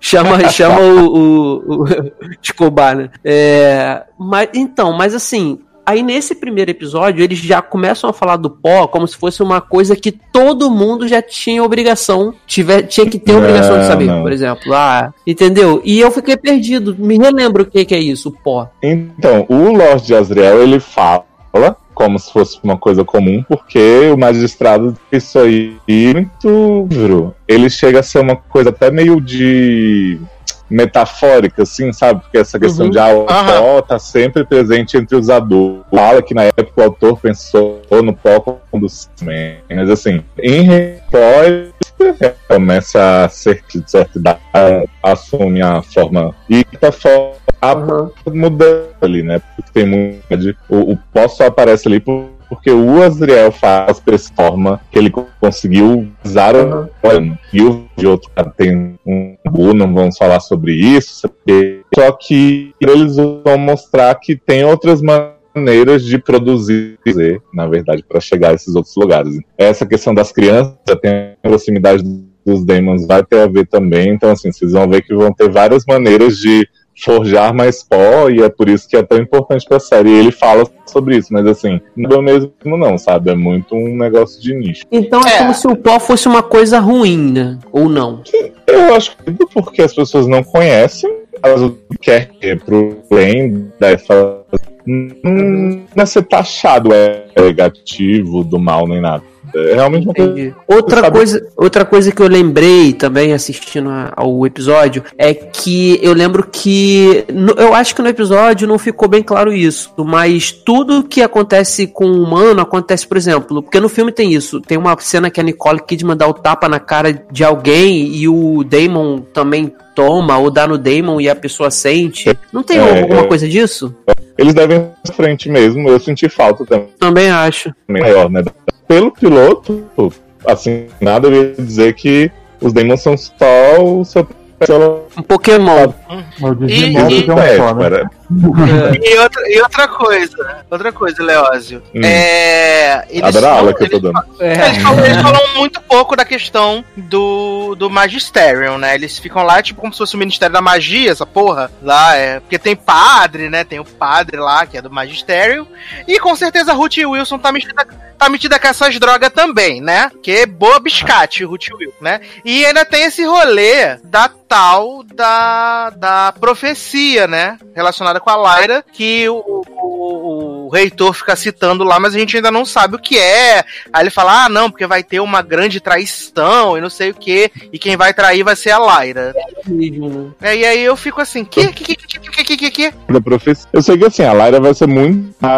Vocês vão. a gente Vai ter personagem. Vai ter o urso aí que não usa. Não era o. Nossa, eu jurava que o urso era. Achei que era o urso dela, porque ele é tipo o principal que aparece tudo, né? Sim. Na força. Tá tendo ah, pôster. Aí o urso. É, tá, o urso é um diamante. Mas o Damon, De o ninguém. Damon Não. dela vira uma forma. Ele vira uma forma depois, o dela? O Damon? Eu não lembro se no fim do livro ele Não. chega a virar, porque pelo que eu. Como ela tem. Se a série meio que segue num tempo, né? de repente no fim Fica. Vai, olha, esses. com o macaco pegando a cobra. Ô, Adultos, né? O que tá acontecendo? Adultos. E calma aí, então quando os adultos fazem sexo, os Damon também fazem? Ah, o livro bem gráfico. E ainda, e ainda toca Love Me Like You Do. O livro tem uma cena bem gráfica do, dos Demons Singal não deixar o outro murcho, assim. eu Não sei se não. Gente, A raposa deixou a cobra murcha. Agora. Pois é, bem- Não, é porque eu lembro bem disso que no filme, essa cena que eu falo, que eu até lembrei que realmente isso não aparece no primeiro episódio, e eu até acho legal de não aparecer, de ter, tem que ter coisa pra pra ir desvendando pra quem tá chegando agora nesse, nesse universo. Essa questão que eu falei do, do- que os Daemons sentem, porque eu lembro que no filme, eu não vou lembrar exatamente, mas a cena é forte, porque eu lembro que quando eu assistia, que o, o bicho toma, um- eu acho que é o, não sei se é a Nicole que dá um tapa na cara do, do macaquinho dela, mas é, é um tapa tão forte que ela dá e ela mesmo sente, alguma coisa assim que eu me impactei no filme. E provavelmente vai ter isso na série. Eu acho que isso possa ser bem legal se explorado direitinho, né? Sim, sim, esse piloto pra. Porque eu achei os atores todos, né? Eu sabe, um pouquinho fragmentado, mas eu consegui já abstrair um pouco. A Ruth Wilson tá muito bem, porque ela tá detestável como tinha que ser. E as crianças, meu Deus, então, tipo, como eles transferem, eu fiquei muito encantado. Para um público que não é fã da pressadinha, já mostrei interessante da a trilogia como um todo, mas ela demora um pouquinho pra andar e eu acho que na TV eles não têm um livro. Verdade, mas eu visual é importante de repente eles darem uma mudada na ordem das coisas e tal, pra realmente não gostar. Não, mas É. é como eu, a gente tá perguntando uma coisa, mas assim, eu achei interessante. Tem umas coisas que você fica curioso pra saber o que, que vai rolar, né? Só Uhum. que você fica com muita dúvida de, de pontos específicos. Não que a série tenha que, que falar na hora tudo, né? Mas pelo menos te dá um caminho, né? Como esse negócio do Damon, ele jogou e aí a gente fica meio confuso. O episódio, primeiro, eu achei um pouco meio. Eu achei meio lento, assim. Apesar de eu ter gostado, ele é meio devagar, assim, parece que não anda as coisas de uma vez, entendeu? Mas eu gostei, eu, eu quero ver pelo menos mais um pouco pra decidir se eu vou continuar vendo ou não, né? Porque pelo menos, pelo que eu tô vendo, a história é legal de assistir, de acompanhar. Eu vou ficar por- porque é o meu tipo de história, assim, foi até a Nath quando me perguntou, ela e aí, Léo, já viu e tudo? Aí eu, eu vi depois, né? Quando eu voltei pra dar a resposta, eu falei, Nath, é o meu tipo de série. Eu sou muito apaixonado por fantasia desse tipo, Harry Potter, Senhor dos Anéis, é, a série, né? Essa, é, essa série, porque, sei lá, cara, mesmo se for uma produção muito meia boca, já me pega, sabe? E quando é uma coisa que é bem feita, foi bem feito, tem potencial pra ser muito bem feito, até porque é BBC, não é? Junto com e a HBO que tá passando aqui, as coisas da BBC Sim. Eu gosto, sabe? Eles têm cuidado de, de, de fazer aquele todo aquele cenário londrino antigo. Pô, eu sou muito apaixonado por isso. Então, eu acho que independente se a série tiver uma decaída ou não, o que eu, acredito que não aconteça, eu, eu continuarei firme e forte. A É, eu acho que também decair não vai, não. A gente sabe quantos episódios vão ser nessa primeira temporada, porque sendo BBC, é bem provável que sejam tipo seis, né? Não- Não é bem? São oito. Oito. Porque eu imaginei que sendo São BBC não oito e- seriam. Eu imaginei que sendo BBC não seriam, tipo, 10 ou 13, sabe? Seria entre 6 e 8, né? É, Porque não é- Um já tem oito também. Eu acho que como é que me preocupa um pouco é de realmente segurarem um pouquinho o ritmo no início e as pessoas debandarem. Esse cara, adaptação bem feita, tá? Que depois daquele filme horroroso eu só fico assim, cara, as pessoas precisam amar isso e precisa ir até o final, sabe? Porque eu fico desesperado de. Assim, É, eu, não, eu não vi o filme. Uhum, Eu não vi a o filme e eu não vi o filme, eu fui comprado pela, pela, pela série, sabe? Pela premissa da série mesmo, ela deixando assim algumas perguntas para serem respondidas, que eu acho até legal, mas pra mim fun- super Uhum. funcionou, sabe? Eu que aí- eu, eu me lembro de ter. é, foi a mesma sensação que eu tive quando eu assisti o primeiro episódio de Game of Thrones. Eu não. Sabe quando você tá perdido, mas ao mesmo tempo você tá intrigado pra aquilo que você tá assistindo. Uhum. Então eu acho que isso é um É. mérito pra série de fazer você continuar pelo menos a querer ver mais um, entendeu? Sim, eles tiveram um, um desafio, algo bem importante, por mais que a Lyra não esteja sendo. E aí, segundo, que vai, e ela vai começar a conhecer vários outros lugares, é realmente te dar um engano. Cara, o futuro e a série, eu acho que assim, oito episódios é um bom número pra desenvolver tudo que tem pra desenvolver e empolgar, sabe? E, e explicando essas coisinhas que faltaram, né? É, com certeza, também acho. Tô curioso pra ver, essa é a verdade, sabe? Fiquei bem curioso, tô animado, então acho que pode, pode render. Léo, tem uma pergunta pra você. É, são três livros e provavelmente eles vão fazer uma temporada por livro, né? Aparente, não sei. Você acha que teria, tipo, se- é, plot pra eles continuar a fazer mais coisas novas se for se fez, fizer sucesso essa série?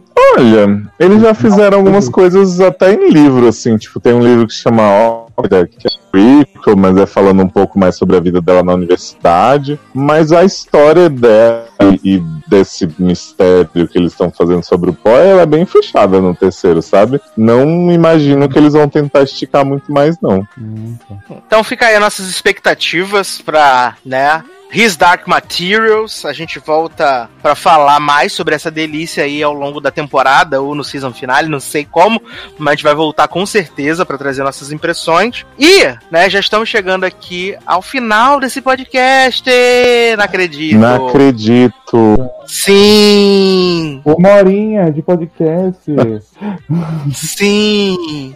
É, para as próximas edições, né? Para as próximas edições, não, na verdade, para a próxima edição, que será 199, Leonardo Oliveira. Será? Tá muito perto, muito perto, muito perto. Na próxima temporada, no próximo episódio, a gente vai falar sobre a terceira temporada de Atypical, então fiquem tranquilos, vai dar tudo certo. É, eu vou falar também sobre uma série lixosa que estreou na, na Netflix chamada é, Nós Somos a Onda, né? Uma série alemã. uma bosta. Eu só vi o piloto, não preso. até pra terminar o piloto foi ruim. Não Nossa, lembro, eu pra não- terminar, falo- pra terminar o piloto foi ruim. Anos ainda não existia isso. Não, é bem, é bem ruim. Tanto que vocês viram que eu até tirei da pauta, né? Aham, o povo com a máscara de bicho. Tirei da pauta, achei, achei bem ruim de verdade, mas é, eu vou falar sobre esse piloto. Também vou falar brevemente sobre o piloto de Irmandade, que é também pavorosa, assim, também. Uma das piores coisas da Netflix nacional, assim. Menino, Né? Eu dizendo que cara de twist. Bem ruim, bem ruim, na verdade. É, E a gente vai ter aí mais algumas coisitas que vão aparecendo ao longo do, da, da temporada, né? Do ao longo do programa. É, acho que vai ter. Não sei. Não sei se. Ah, não vai ter estreado. A série de M. Night Shyamalan sobre Bebê Reborn, né? Ser, São-. Estamos aí atentíssimos. Gente, eu nem vi. Ah, vi. assiste, por favor. Vê. É o irmão da René. né? Jovem, eu não sou mais comprado ou vendido, independe, depende de como fica a frase, por Shyamalan. Não dá. Esse homem já acabou. A cota dele comigo, o quê? Tu já Não entendi. Não, eu, não, eu falei, eu não sei, eu, eu não lembro como é que fica o sentido da frase. droga, é tipo assim, droga, droga. esse homem não me compra É mais remédio. com as coisas que ele faz, sabe? Porque, olha, é cada coisa só. Então estou farto dele. Chega, nem o Mas nem o filme. Nem o filme que Qual ele tá filme? fazendo com Kevin This você vai ver? Não, aí esse aí eu, ver, eu veria, né? Porque Kevin, né? Vamos lá. Mas esse filme não vai sair nunca, vai sair direto na, na, na- loja do Paulo Coelho, né? Vai sair na Edu, Disney Plus. Já. Edu, eu acho que como É um filme que tá sendo feito na série. É, Não, eu sei, tô zoando. Acho que como tá indo antes do 200 o podcast semana que vem, tem que deixar eu e Lé falar de This Is Us que tá boa. Eu deixo, eu deixo falar. voltou a deixo, ver isso? Deixa eu falar. Leoz voltou? Então, a gente vai falar na vendidíssima. SA. Você não A tem gente vai falar na SA com a pauta que eu vou criar. É, merece sendo Olha, vocês dois não tem vergonha nessa cara. E Edu, pra semana que Melhor. vem, tem outra coisa maravilhosa. É, Tem outra É. coisa maravilhosa pra semana que vem. High School Musical, The Musical, The Series, The Exatamente. Porra, esse Sim, título me cansa Pô. de uma Vai certa ter forma. isso e vai ter Mandalorian também. Vai ter na próxima edição do nosso podcast, né? Ah, edição né? 199. Vamos falar de. Mandalorian Já também. é semana que vem as séries da Disney e tudo? Na verdade, é nessa semana, querido. É dia 11. É, já? Puta merda, achei que ia ter uma semana de sossego depois dessa Não. época, dessa, dessa, se- essa enxurrada Sossego da Apple quê, TV. querido? Sossego pra quê? Olha, Não, essa enxurrada não- da Apple TV. não tá sendo pago pra ter sossego. Pois é. É, então vamos aqui pra merchans e despedidas, então. Começando com o menino Leózio. Oi, menino, vão.com.br. Tivemos aí sobre séries na era do streaming, né? Muito informativo, muito debatido. E teremos aí, provavelmente, depois deste programa que vos fala, uma edição com American Horror Story 1990, todos presentes, menos Leandro, que não estava lá. E também Pose, Drag Race UK, e várias coisas maravilhosas. Screen, filmes slasher, muitas coisas na edição. Maravilhoso, maravilhoso. Senhor Darlan, merchans e despedidas. Então, gente, mais uma vez aí, Sassi, obrigado aí por, pelo convite. Tô muito feliz de ter podido comentar essas séries maravilhosas aí que eu vi, né, da Apple TV. Mas, só fazer um adendo aqui, assistir segunda chamada, viu? E, e e concordo com o Eduardo Sassa do site Logado, que não é isso tudo. Vocês que dizem que essa série é maravilhosa, que é a justiça do. Que é o. Justiça não, qual é o nome da série do médico lá? Sob pressão. Sob pressão da, da escola pública, vocês estão muito loucos de crack. Igual o irmão de Reese, porque não, não é não, gente. É bem, bem, bem fraquinha. Mas pra quem Você quiser me estragou o seguir. jantar. Estraguei o jantar, né? Então, mas pra quem quiser me seguir nas redes, é Generosode no Twitter, arroba Generosode, tô muito, arroba tô muito animado e arroba Cote Kratos no Instagram. Vocês podem escolher qual que vocês querem seguir, de preferência todos. É, Darlan Generoso no Facebook, tô lá no Erika Smalltalk de vez em quando, no Participando do Fofoquintas, enfim, do que tiver. E no logado aí também, não deixem de comentar. E é isso, gente. Obrigado por tudo. Assistam Dickinson, qualquer coisa, quem quiser comentar comigo pode vir no meu privado, no Telegram, ou no Instagram, ou no Twitter, que eu tô comentando, tá bom? Beijão pra vocês e até a próxima. Massa não? Então, gente, obrigado por escutar até aqui. Me segue lá no Twitter, no Instagram, com o Zanon, como sempre. Tem aí os links na postagem. Ai, sempre quis falar isso. E eu tô aqui no Logado sempre. Tô lá no, no Seriadores de vez em quando, quando o Léo me chama. E é isso. Obrigado, beijo. Muito bem. Leandro Chaves, merchan de despedida. Então, gente, mais um programinha pra conta. Agradecer a, a paciência de todos por, por escutarem até aqui. E é, deixar minhas redes sociais é arroba Leandro Chaves D. Convidar o pessoal também para participar dos nossos grupos no Telegram, que é o arroba sede no ar, arroba seriadores e arroba logado Ney. Participa lá com a gente e até o próximo programa. Muito bem, quero aproveitar aqui e agradecer todo mundo que comentou nas últimas edições do LogadoCast. Estamos de olho aí, sempre respondendo vocês, sempre tentando atender aos pedidos que vocês fazem, tá? É, é muito importante isso. Estamos sempre tentando aí fazer, é, atender os pedidos para botar o máximo de coisa na pauta com programas gigantes. É, muito obrigado. Vamos em breve ler os comentários. Acredito que agora só depois da edição 200 a gente vai conseguir fazer esse resumão aí do, de todos os comentários das últimas edições. Estamos preparando uma edição 200 do coração, maravilhosa, incrível. Pelo menos espero, esperamos que vocês deem risada nessa edição 200. Pô, Não sei. É, vai Ah, ser maravilhosa, vai ser um sonho. Vai ser um sonho real. sonho. É, e quero aproveitar e agradecer a todo mundo que contribui com esse programinha sem vergonha, né, no Padrim, no PicPay. Muito, muito obrigado. Quero agradecer aqui ao nosso novo padrinho, Vitor Hugo Fernandes, né, que adentrou essa família aí, está nos apadrinhando agora. E se você ainda não nos apadrinha, é muito fácil, tem os links aqui na postagem, padrim.com.br barra logado, padrim.com.br barra sede, ou lá no PicPay, né, tem aqui os links na postagem para você poder apadrinhar o logado, o SED, o Eric Smalltalk, todo mundo você pode apadrinhar a partir de um realzinho e contribuir pra gente poder pagar servidor, essas coisas tudo aí que você sabe, tá bom? Então, é isso, meus queridos. Um grande abraço, até a próxima e tchau. Tchau, gays. I gave you soft, I gave you sweet, just like a lion, you came for sheep. Oh no, don't try to hustle me. You took my love, mistook it for weakness. I guarantee I won't repeat this. No, don't try to hustle me. I live my life like a bullet in a gun. Give you all my love till my patience is done. Oh no, don't try to hustle me. So don't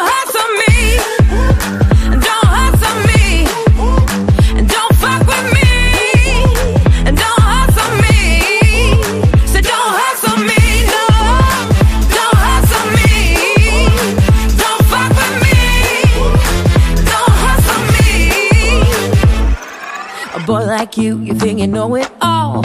Build it up and you're bound to fall. Oh no. Don't try to hustle me. I spend my days trying to do you right, but you've been blind, you can't see the light. Oh no, don't try to hustle me. Cause I live my life like a bullet in a gun. Give you all my love till my patience is done. Oh no, don't try to hustle me.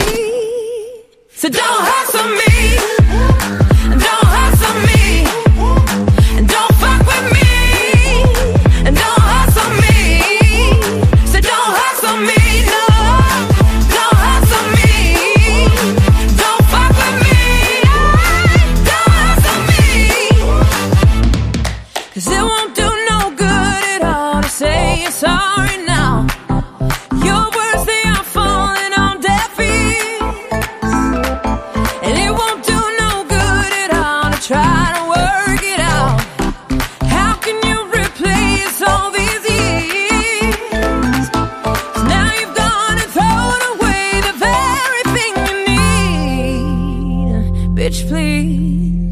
Don't try to hustle me. Don't hustle me.